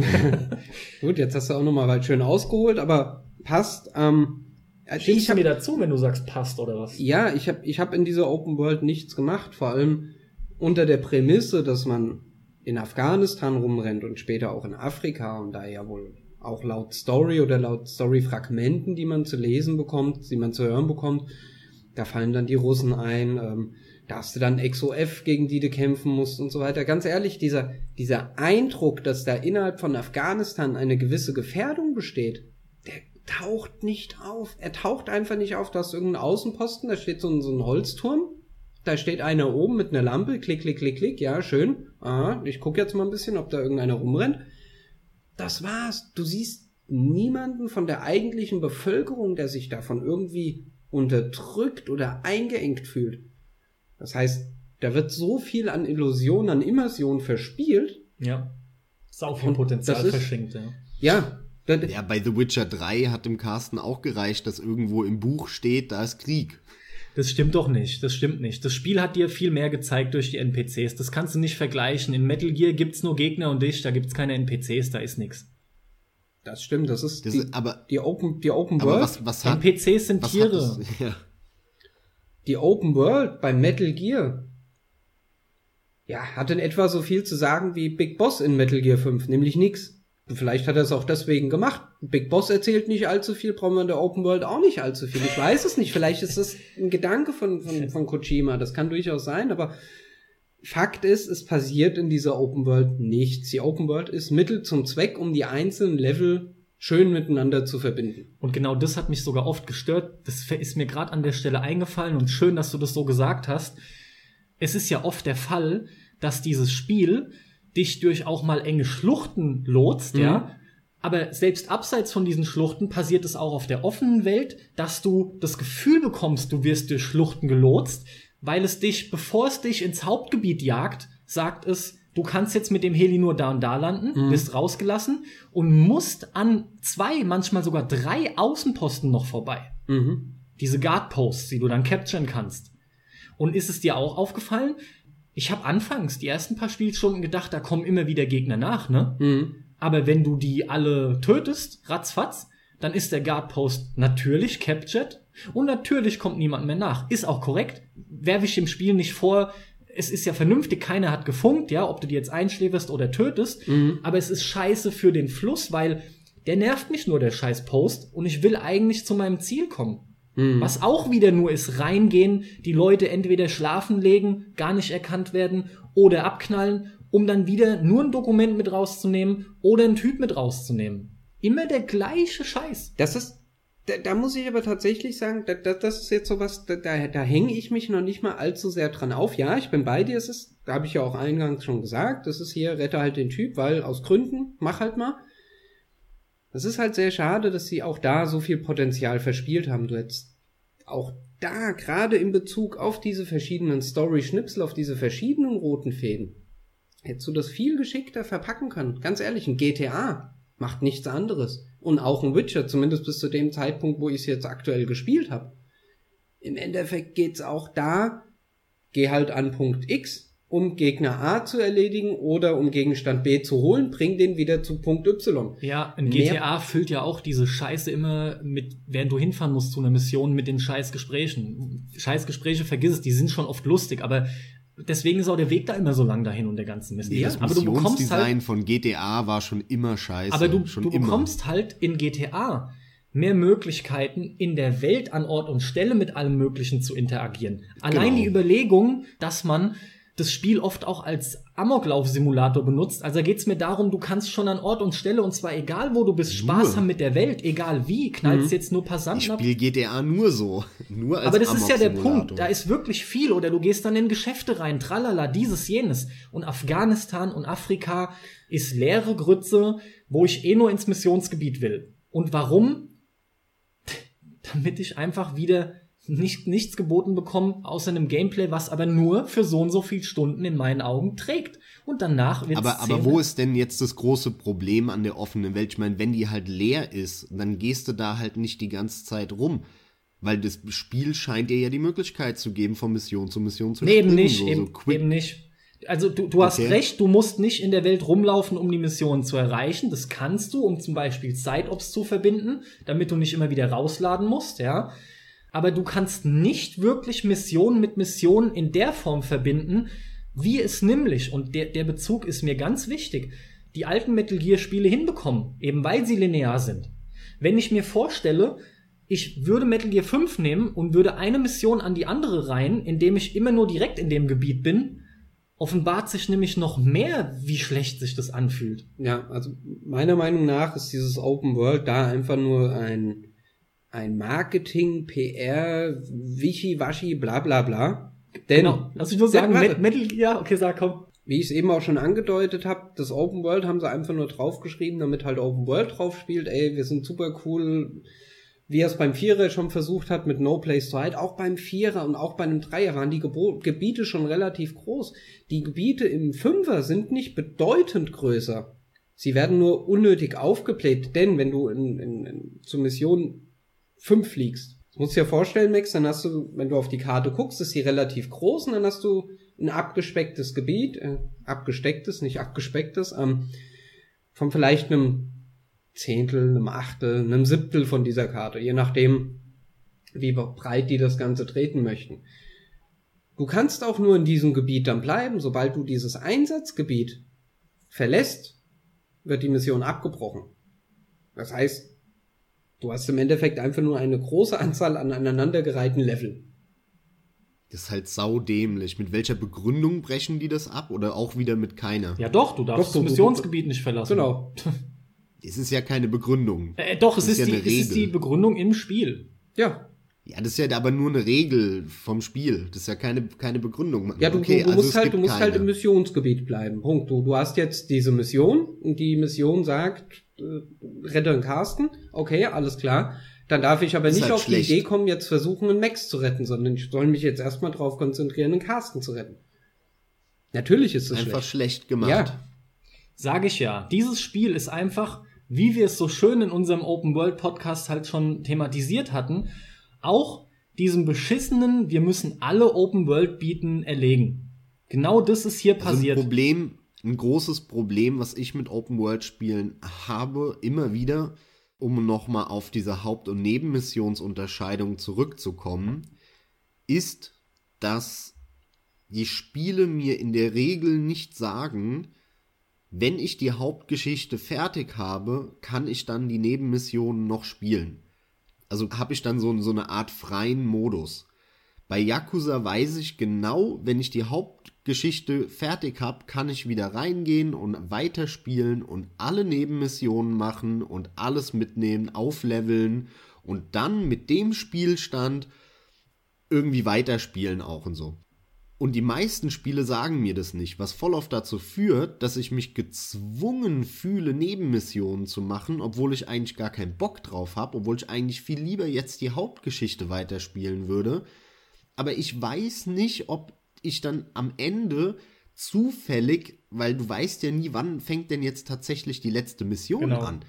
Und wenn die dann gestartet ist, komme ich nicht mehr zurück und kann keine Nebenmissionen mehr machen.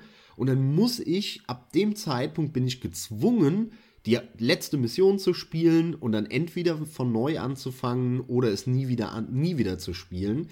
Das nervt mich derartig häufig. Und ich verstehe nicht, warum gerade bei dem wichtigen Thema Open World, ich meine, jetzt meint jeder das machen zu müssen, sollen die mir sagen, hey, kein Problem, mach die Hauptstory und danach kannst du noch weiterspielen. Das ist doch kein Problem, das in der Ladezeit als Tipp anzuzeigen oder sowas. Man müsste das heutzutage mitteilen, finde ich auch, wenngleich ich es ein bisschen in Schutz nehmen muss, weil die Open-World-Spiele mittlerweile meiner Auffassung nach alle so sind. Die ganzen Open-World-Spiele, die rauskommen, haben erkannt, dass ich äh, alles permanent machen muss, machen können muss. Und das heißt auch oder beinhaltet auch, dass wenn die Hauptmission vorbei ist, die letzte, dass ich dann den Free-Roam-Mode quasi habe und immer noch rumstreifen kann, wie ich das möchte. Also mein Eindruck ist nicht, dass das immer oder fast Bei immer welchen geht. geht's denn nicht? Meine ist eher andersrum. Gibt's denn ein Beispiel? Weil alle Beispiele, die ich dir aufzählen würde, da ist es der Fall. Da ist das Spiel nicht dann vorbei Assassin's und Creed, sagt dir Assassin's Creed, dass du nach der Hauptmission noch weiter wir reden nicht über das Sagen. Es Nein, nein, es wir darum, reden nicht über das es Sagen. nicht so ist. Ich sag's auch gerne nochmal, die Spiele sollten es sagen, einfach weil es angenehmer ist, aber gleichzeitig nehme ich es in Schutz, weil in meinen Augen das schon lange erkannt wurde und die Spiele nur noch so erscheinen. Das heißt, die brauchen es dir nicht zu sagen, du weißt es. Jedes Spiel bietet Nee, nein. The Witcher 3, kannst du The Witcher 3 weiterspielen, wenn du die Geschichte natürlich, hast? natürlich, Hä? natürlich. Ja Echt? klar, geht genau weiter dann. Ja klar, logisch. Okay, dann habe ich nur das so schnell Und in meinen Augen entlässt sich heutzutage jedes Open-World-Spiel in die genau den Modus. Du kannst permanent hin Auch und bei her entscheiden. Fallout, bei Fallout 3 und New Vegas könnte ich schwören, dass es da auch nicht ging. Also wenn du da die Hauptmission beendet hast, dann ist vorbei. 3 und New Vegas ist auch noch grenzwertig von der Zeit her. Das trifft nicht mehr in den Zeitraum, den ich im Kopf habe, von wegen, die haben es mittlerweile erkannt. Aber es mag sein, dass es jetzt drin ist, ja, dann ist es mir nur noch nie aufgefallen. Aber grundsätzlich, Aber nichtsdestotrotz, ich, ich, ich finde, es gehört immer rein. Punkt eins Und Klar. Punkt zwei sollte man darauf hingewiesen werden, dass man von Anfang an die Freiheit hat. Und um jetzt auch den Bogen zu Metal Gear zu äh, bringen, wie ist es da gemacht? Kannst du weitermachen. Und du weißt es aber nicht vorher.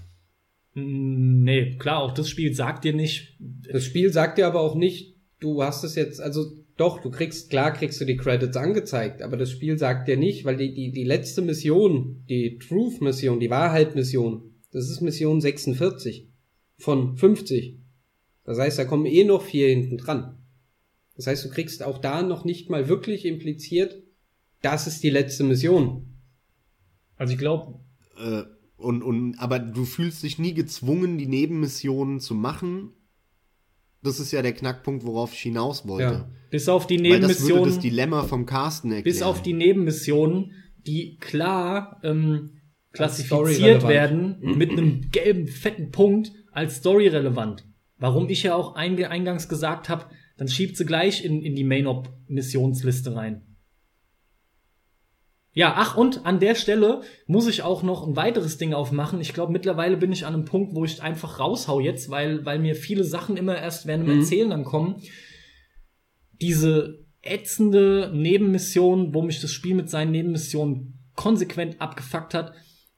Rescue the Legendary Gunsmith, wo du dann eine Waffenerweiterung kriegen ja. solltest, ja. Und du gehst in die Mission und du schleichst dich da durch. Es war nämlich noch am Anfang, relativ am Anfang bei mir, irgendwie in den ersten 20 Spielstunden, mhm. sowas in dem Dreh. Also bei mir 20 Spielstunden. Bei den meisten dann halt meinetwegen 5, 6. ja, muss ich dazu sagen. Und dann rettest du den und freust dich auf diese Blaupause für irgendeine Waffenerweiterung halt eben oder weil der dir voll was bieten kann, Legendary Gunsmith eben. Und dann heißt es einfach nur, ey, Big Boss, tut uns furchtbar leid, das war nicht der Legendary Gunsmith, das Absolut. war irgendwie eine Fehlinfo. Und dann wirst du abermals reingeschickt in das selbe Areal wieder, machst genau den gleichen Scheiß wieder. Die Person, die du halt retten musst, die ja alle immer ähnlich willkürlich aussehen, die, die ist halt einfach in einer anderen die Position. Mission heißt? Extract the Legendary Gunsmith again. Again, ja, genau, die heißt schon sogar so. Und dann extrahierst du den, hast den gleichen Kram gemacht. Bis dahin noch okay, weil du es dir einmal gefallen lässt. Ey, und dann kommt prompt, wenn du in deiner Mother Base bist, wieder die Mitteilung und du kriegst gesagt, ey Boss, also wissen nicht so genau, wie wir es sagen sollen, aber es tut uns ja leid. Diesmal haben wir uns äh, nicht geirrt, aber es war jetzt ein Schüler leider. Irgendwie haben die da vorher einen Wechsel vollzogen, jetzt ist es halt ein Schüler. alles klar. Und wieder rein. Und wie heißt sie dann? Extract the legendary gunsmith. Yet again. Oder again and over again, dann weiß der Geier was. Alle, und da war es dann bei mir definitiv vorbei, ja, wo sogar die Missionen mir namentlich per Beschreibung irgendwie ins Gesicht gesagt haben, ja, fick dich, du darfst ja alles das Gleiche machen. Nee, das hat nicht funktioniert bei mir. Ein weiterer Teil, der nicht gut funktioniert abseits der Story, aber damit halt was zu tun hat, sind nämlich die Charaktere wiederum. Ne? Mhm. Mir fällt da halt Quiet sofort ein.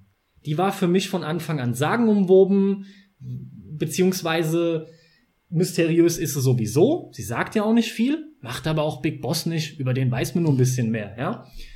Und Quiet hat halt ihre Reize, hat aber den Hauptreiz bei mir dadurch bekommen, dass im Vorfeld auch von Kojima gesagt wurde oder klar kommuniziert wurde durch irgendwelche Tweets etc. Wenn ihr erfahrt im Spiel, warum Quiet so, so halbnackt sein muss und so aufreizend umherläuft, dann werdet ihr euch schämen. Das klang so, als oh, ihr werdet in euren Grundfesten erschüttert, erschüttert werden, ja. ja.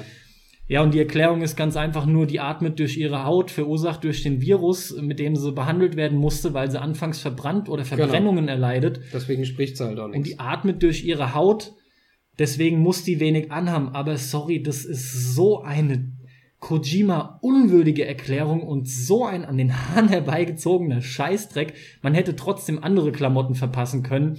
Die sieht halt aus als, weil sie die trägt ein Schild mit sich rum, hallo, vergewaltige mich doch mal eine Runde oder auch anders hier, ich bin gerade vergewaltigt worden, meinetwegen, das, sorry, das passt nicht. Und hinzu kommt ja die ganzen Sequenzen, die du mit ihr siehst, die, die, die Pflichtsequenzen, die sowieso kommen, mhm. aber auch was man freischalten kann. Zum einen die Duschszene, aber was mich vollkommen aus den Latschen gehauen hat, ist die Szene, wo du irgendwann mal dann auf deiner Basis ankommst und ja. es regnet und sie freut sich, weil es regnet, weil sie quasi dadurch dann noch mehr Sauerstoff aufnimmt oder was auch immer und springt runter und reißt sich man kann gar nicht glauben, dass sie sich noch Klamotten vom Leib reißen kann, reißt sich aber noch welche ja, vom weiß. Leib, hat fast gar nichts mehr an. Wirklich, hat ja nur noch ein, ein Stringtanger und ein String-BH an, ja, und und dann kommt noch Solid und, und dann spielen die zusammen ja, im Regen und, und spritzen sich so mit dem Wasser zu. Das war Fremdschämen, Alter, meine Fresse. Das, das Interessante. Ja, aber das war ja absichtlich Fremdschämen. Ja, ist doch nicht schlimm, ist doch in Ordnung. Ja, aber in dem, Mag in, in Ordnung sein, ja. Also in dem Spiel, wo Einhörner brennen, rumrennen, also äh, da braucht man sich doch nicht zu beschweren, dass da zwei Erwachsene, wo die eine ganz geil ist, im Wasser rumspielen. Ja, aber da genau das ist der Punkt. Ich habe irgendwo bei YouTube sind sie mal hingegangen und haben in der PC-Version das Charaktermodell von der Quiet gegen das vom Ocelot ausgetauscht. Und da, da hast du dann erstmal gemerkt, wie affig diese Szenen eigentlich sind. Der Kojima hätte einfach sagen können, ey, die Quiet, das ist halt einfach das Sexobjekt in diesem Spiel. Okay, der aber Punkt doch ist- bitte nicht so Ja, eine aber wo ist denn Scheiße. Das Problem ist, dass die- Ich sehe da überhaupt Doch, kein doch. Problem. Das Problem ist, dass es, äh, es es gibt nicht viele nette Bonussequenzen mit der Quiet. Einiges oder das meiste von dem Scheißdreck, wo die so reduziert wird, passiert tatsächlich auch in den ganzen Sachen, die du auf jeden Fall zu sehen bekommst. Und jeder noch so kleine Kram wirkt oft lächerlich und fehlplatziert, was sonst nie passiert. Und was der Dom gerade angesprochen hatte mit, ähm, sie haben halt mal das Experiment gemacht, naja, Experiment, sie haben halt einfach, wie gesagt, das Charaktermodell ausgetauscht, um zu zeigen, wie deplatziert auch die Animationen sind. Und Quiet soll eigentlich glaubhaft als starke Frau etabliert sein, die gut kämpfen kann, die sehr krasse Skills hat und eben eigentlich nicht so eine übersexualisierte, typische Computer-Videospiel-Tussi ist. Und so hat es auch Kojima durch das von mir bereits genannte kommuniziert. Ja, das ist ja nur Blabla, was der da erzählt. Das ist ja nur Marketing. Ja, nee, eigentlich macht Kojima also das wenn selten, dass er offiziell über das Spiel, was er selbst entwickelt, sagt, alle werdet so weggeblasen sein, dann weiß ich schon, okay, bla bla. Kojima hat es aber bis dahin nicht gemacht. Alles, was er gesagt hatte, ist in meinen Augen immer Das aufgegangen. Mag sein, dass er das Ja, aber das ist ein weiterer scheiß Wenn Negativpunkt beim sowas Fünfer. erzählt, unterstelle ich das erstmal. Versteh doch aber, und das sollte dir einleuchten, dass wenn Kojima mich die ganzen Jahre, im Prinzip seit ich fast mit Konsolen begonnen habe, oder naja, seit ich halt mit der Playstation begonnen habe, wo wo es dann anfing und ich den PC hab liegen lassen, hat mich diese Serie begleitet. Und Kojima hat nie enttäuscht, in nahezu keinen Belangen. Und auch wenn er was gesagt hat, hat's immer gestimmt, er hat nie enttäuscht. Und bei dem Spiel kam Aber- das aber einfach Kern- noch mit drauf. Und das verstehst du ja wohl. Im Kern stört dich also einfach nur, dass dieses Augenzwinkern und stylisch selbstironische von einem Bayonetta, wo die Kamera dann zwischen den Beinen durchfliegt und so, dass das 0,0 in Metal Gear drin ist. Genau, weil der Charakter eigentlich ernst sein soll und, Und er dadurch wird- aber Er wird auch doch so, reduziert so wird. Ja. auf das lachhafte, übersexualisierte Objekt.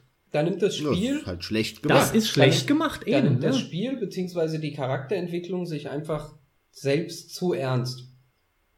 Und das ist halt, wenn er, wenn er von Anfang an, wenn, wenn, wenn Quiet von Anfang an als Sexobjekt dargestellt wurde, hey, so what, zieht ihr noch weniger an, ja? Äh, Dann ist Lass es wie komplett eine nackt rumlaufen, dann Ja. interessiert es mich auch nicht weiter. Aber dadurch, dass halt da versucht wird, eine Ernsthaftigkeit reinzulegen, die so absurd wirkt, das wirkt sogar noch absurder wie ein brennender Mann, der auf einem Einhorn rumrennt. Ist fast wirklich Das so. hat ja. was zu heißen. Aber das ist genau das Problem, was ich quasi mit nahezu jedem Hollywood-Film habe und mit fast jedem AAA-Spiel. Das ist genau das. Die wollen mir irgendeine Scheiße verkaufen, als müsste ich da dann ernst dabei sein. Das habe ich immer wieder das ja, Problem. und, und das hat wieder. Kojima. Da muss ich nur an so ein Alien Prometheus erinnern, wo dann der Biologe Dutzi Dutzi macht, wo ich sage, okay, ab dem Moment ist mir scheißegal, was in dem ganzen Film passiert. Jetzt will ich nur noch unterhalten werden oder so, ja. Und das hat halt Kojima bis dato in meinen Augen noch nicht gemacht. Und jetzt ist es der Fall. Und für mich wirkt dieses ganze Projekt deshalb, das, ach, das hatte ich schon gesagt, so ein Stück weit halt gescheitert unter diesem Druck, weil es unter diesem Druck wohl doch stand. Und Max, äh, dass du das noch nicht gesagt hast, ich will das erwähnt haben, es war aber mal ursprünglich ein Zitat, ist ein Zitat von dir. Wie hast du es gesagt? Du bist sehr wohl der Meinung, dass die Jungs irgendwann mitten in der Entwicklung äh, von, von Konami sehr wohl dem Kojima dann mal gesagt haben, hier, du hast jetzt schon so viel Geld verschlungen, weißt du, worauf ich hinaus will, so kann das jetzt nicht mehr laufen, jetzt mach mal, jetzt liefer mal wieder ein bisschen was ab. Ne, es ist eine, es ist eine Vermutung. Eine Vermutung, mir, ja, ja, weil klar. der halt immer weiter abgedreht ist. Man hat es ja auch an, an PT gesehen, dass er selbst für einen Trailer, wo normalerweise drei Leute sich zwei Monate hinsetzen und, und was Geiles zusammenrendern und schnibbeln und dann noch eine Lizenz kaufen von irgendeinem heroischen Two Steps from, from Hell oder so Lied, da muss er jetzt anfangen, selbst mit einem Trailer ein halbes Spiel zu programmieren mit 100 Leuten. Konami hat da gesagt, ey Kollege, komm mal wieder auf den Boden. Wir geben dir nicht 50 Millionen äh, Dollar, nur damit du einen äh, netten Trailer machen kannst. Hat aber seine Wirkung gehabt. Und, und ich, ich, stell, ich kann mir halt auch vorstellen, dass generell das ein Riesenproblem ist, was die beiden miteinander haben, also die Firma Konami und Kojima, warum das jetzt im letzten Jahr 2015 so geknallt hat Definitiv. zwischen denen. Der Kojima, der, der sitzt da und sagt, ja, ich brauche jetzt nochmal 100 Millionen und ach so, äh, äh, ja, nee, das habe ich noch nicht. Also, weil ich mache hier den, was weiß ich, den, den einen Storydrang habe ich jetzt in einer, in einer im halben Jahr gemacht, den anderen, na, da brauche ich nochmal 100 Millionen. Da haben die gesagt, weißt du was, fick dich, mach den Scheiß jetzt fertig und verpiss Ja. dich, ja. Ich, ich kann mir das vorstellen. Ich auch. Ja, und warum? Welche, welche Reihen? Da müsst ihr mir jetzt auf die Sprünge helfen, da dürft ihr mehr, dürftet ihr mehr in der Materie sein. Welche Spielereien hat denn Konami noch? Ja, gut, das ist ja generell der Punkt, dass Konami sich da so zerlegt. Ja, Konami hat nicht viel, Richtig. ja, klar. Dann hast du zum Beispiel mal auf der anderen Seite, um da nochmal kurz auch zu dem, zu dem finanziellen Thema zu kommen, dann hast du zum Beispiel ein, ein, ein Take-Two. Was hat Take-Two? Take-Two hat ein GTA. Das ist deren Cash-Cow, auch ein GTA, das ich meine, Ja. die sind hingegangen und haben es für die PS4 neu aufgelegt und nehmen wieder volle 70 Euro. Das heißt, die können sich das im Gegensatz zu einem Konami auch erlauben, mal acht Jahre an einem Spiel zu entwickeln und da augenscheinlich Geld zu verbrennen. Weil er halt einfach durch. Naja, also ja, bei einem GTA, aber der Vergleich hinkt, weil 2K m, völlig anders aufgebaut ist als Konami. In Japan sind die halt trotzdem Player mit den ganzen Automaten und mit den, vor allem mit den Pachinko-Automaten. Da, das ist halt ein Riesenmarkt in, in Japan.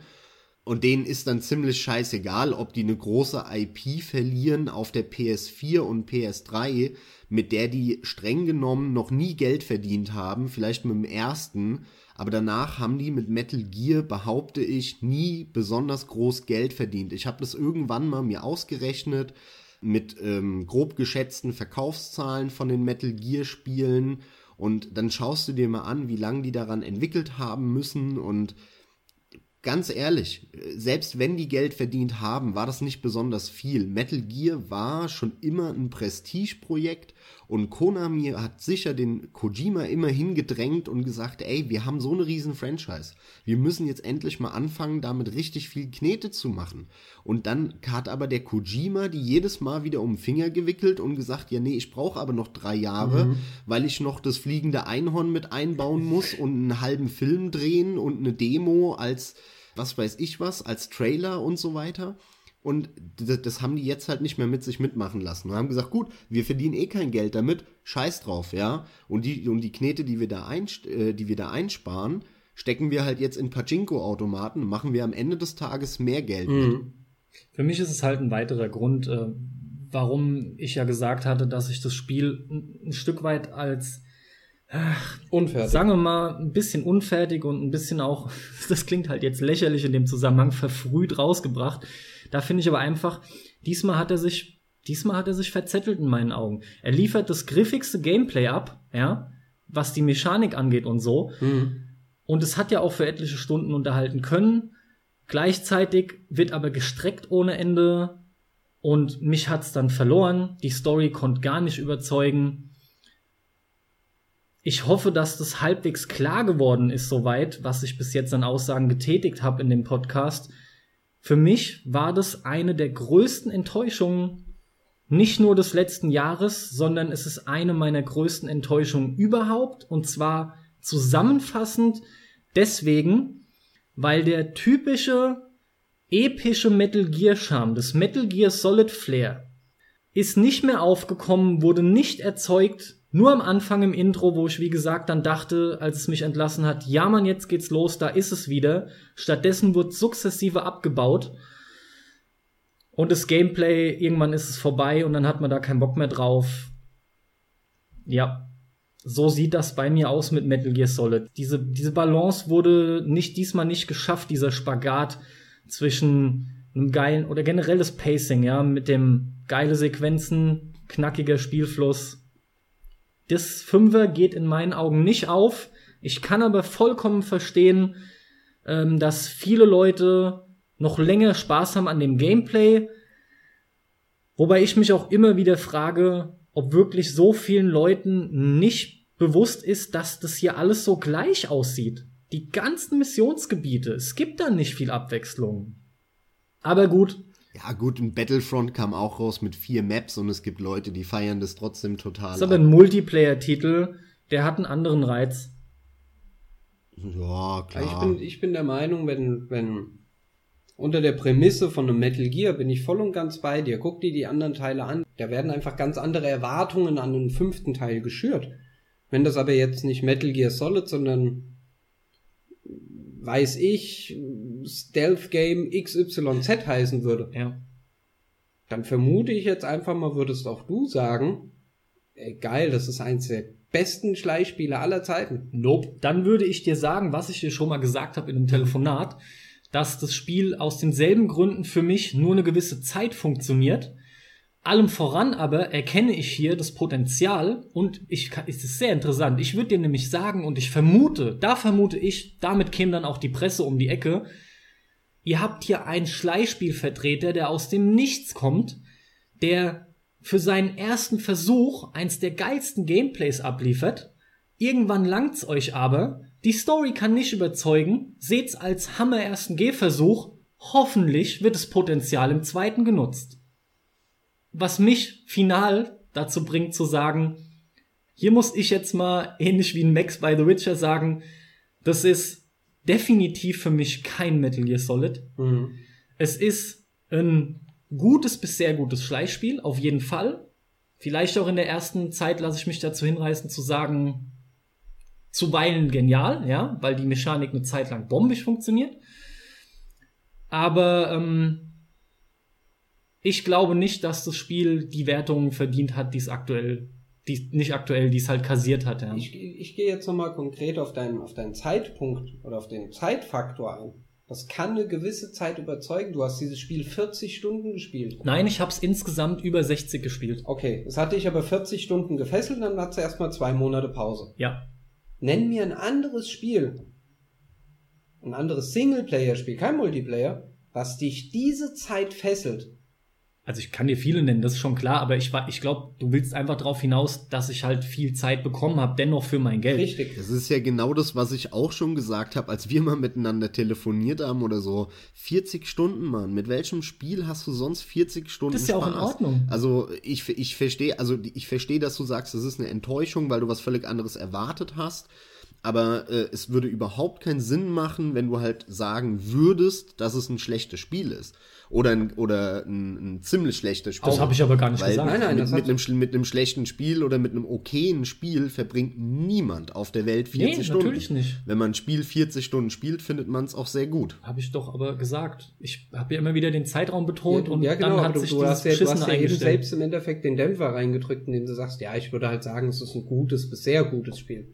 Nein, es ist definitiv rein vom, vom, vom Gameplay her, was dich ja 40 Stunden, was dafür gesorgt hat, dass du da 40 Stunden dran bleibst, ist das ein sehr gutes Spiel. Punkt. Ich habe halt immer ein Problem damit, wenn jemand oder wenn halt mit dieser Aussage, ne, wann hast du so viel Spaß mit einem Spiel und überleg mal, was dir das Spiel an Zeit schon gegeben hat und man wird ja so viel Zeit nicht reinstecken, wenn es scheiße ist, das ist korrekt, aber mein Problem entsteht dadurch, wenn das dann in Bezug gesetzt wird zu der Tatsache, dass das Spiel aber noch gar nicht fertig ist und immer wieder dann auffällt, man hat das Spiel aber auch gar nicht zu Ende gespielt. Natürlich, dann hast du es halt bis dahin geil gefunden, aber ich finde, man muss mit berücksichtigen, normalerweise sind Spiele dazu gedacht, eigentlich durchzuspielen, Spiele in dieser Art. In Pac-Man oder so spielst du in dem Sinn dann nicht durch, Highscore-Jagdspiele oder sowas, ja, das ist was anderes. Also darüber können wir ja mal eine gezielte Folge machen. Ich würde dir da widersprechen.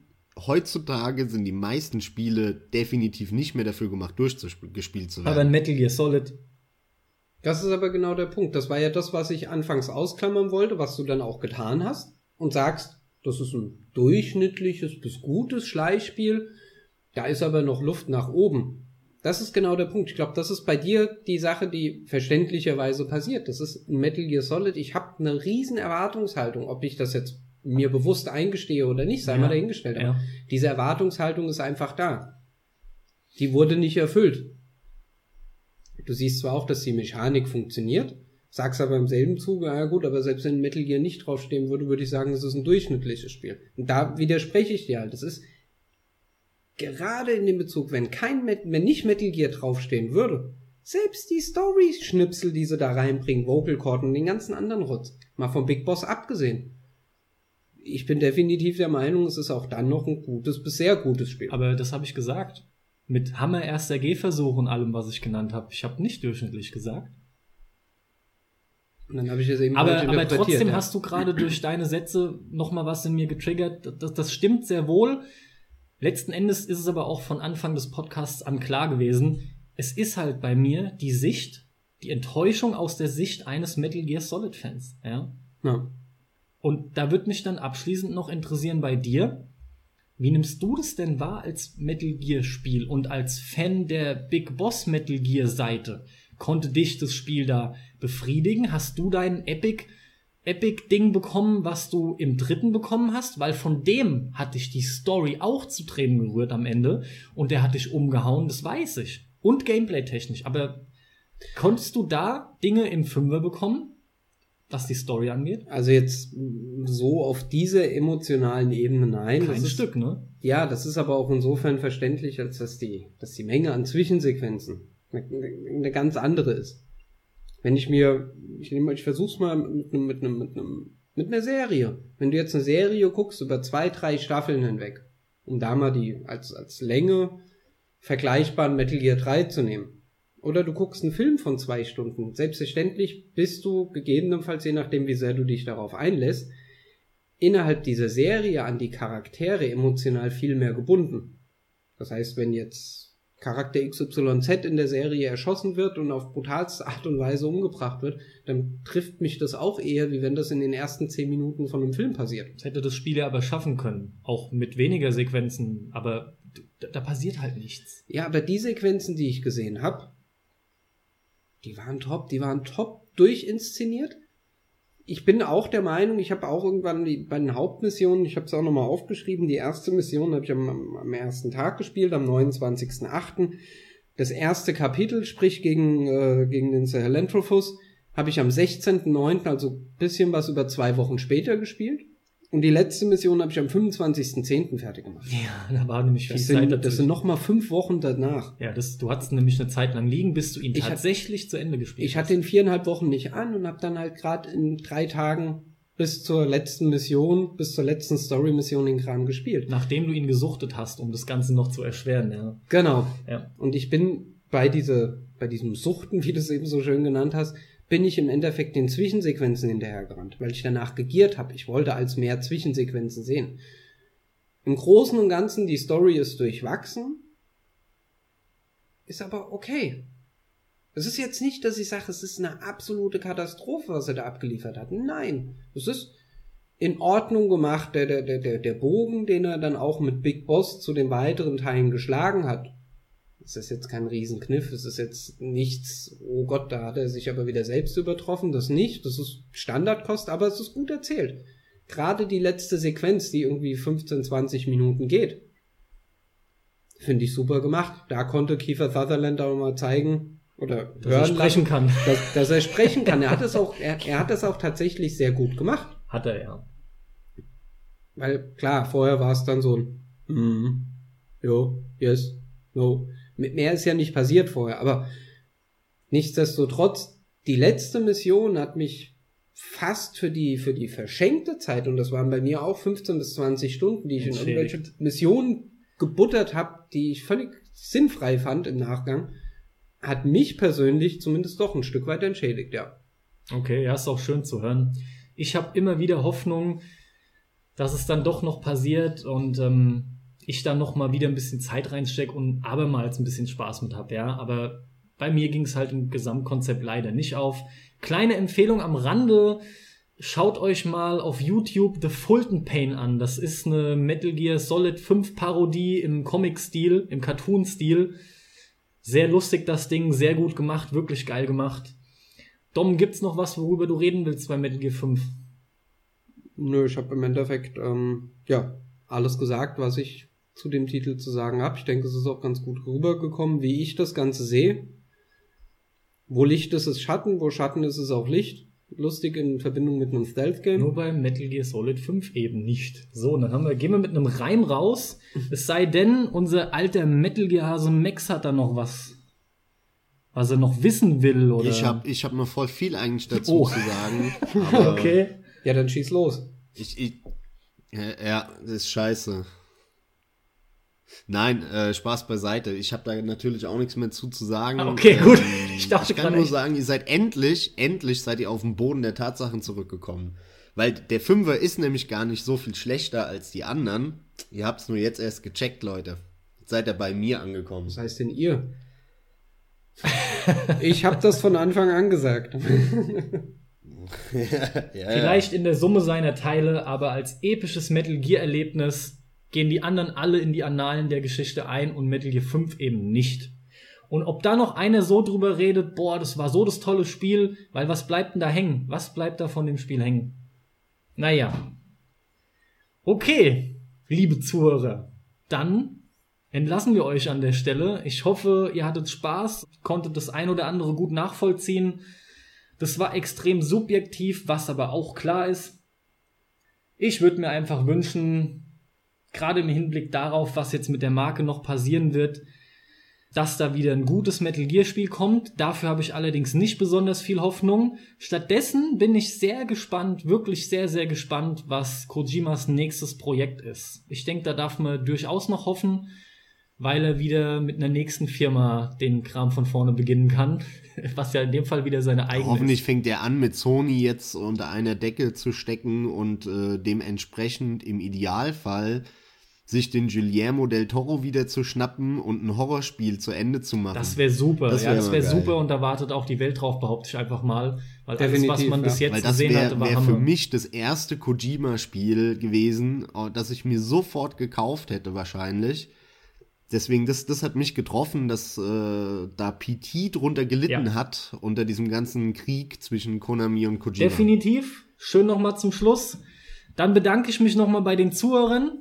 Bei dir, Max, natürlich. Und allem voran in dem Fall aufgrund der Premiere auch bei dir, Dom. Vielen Dank, dass Ich- du da so toll dran mitgewirkt hast. Ich hoffe, du hattest auch viel Spaß. Ja, ich hoffe, es hat euch gefallen. Ähm, hat mich auch sehr gefreut, dass ihr mich da oder da auf mich zurückgegriffen habt, wenn es um Metal Gear Solid geht. Ähm, Notlösung. Vielen Dank nochmal an der, an der Stelle. Ja, du, mit dem Carsten kann man einfach nicht drüber reden. Deswegen habe ich mir gedacht, muss, muss der Ja, Dom jemand, her. der das ein bisschen objektiver auch sieht und einfach erkennt, dass es ein gutes Spiel ist. Jetzt stell dich nicht auf eine Seite. Max, er kann gar nichts damit anfangen. Alles klar, Leute. Wir sind raus. Schaltet Also wieder ein, hört zu. Bis tschüss. zum nächsten Mal. Ciao, ciao. Bis dahin, ciao, ciao.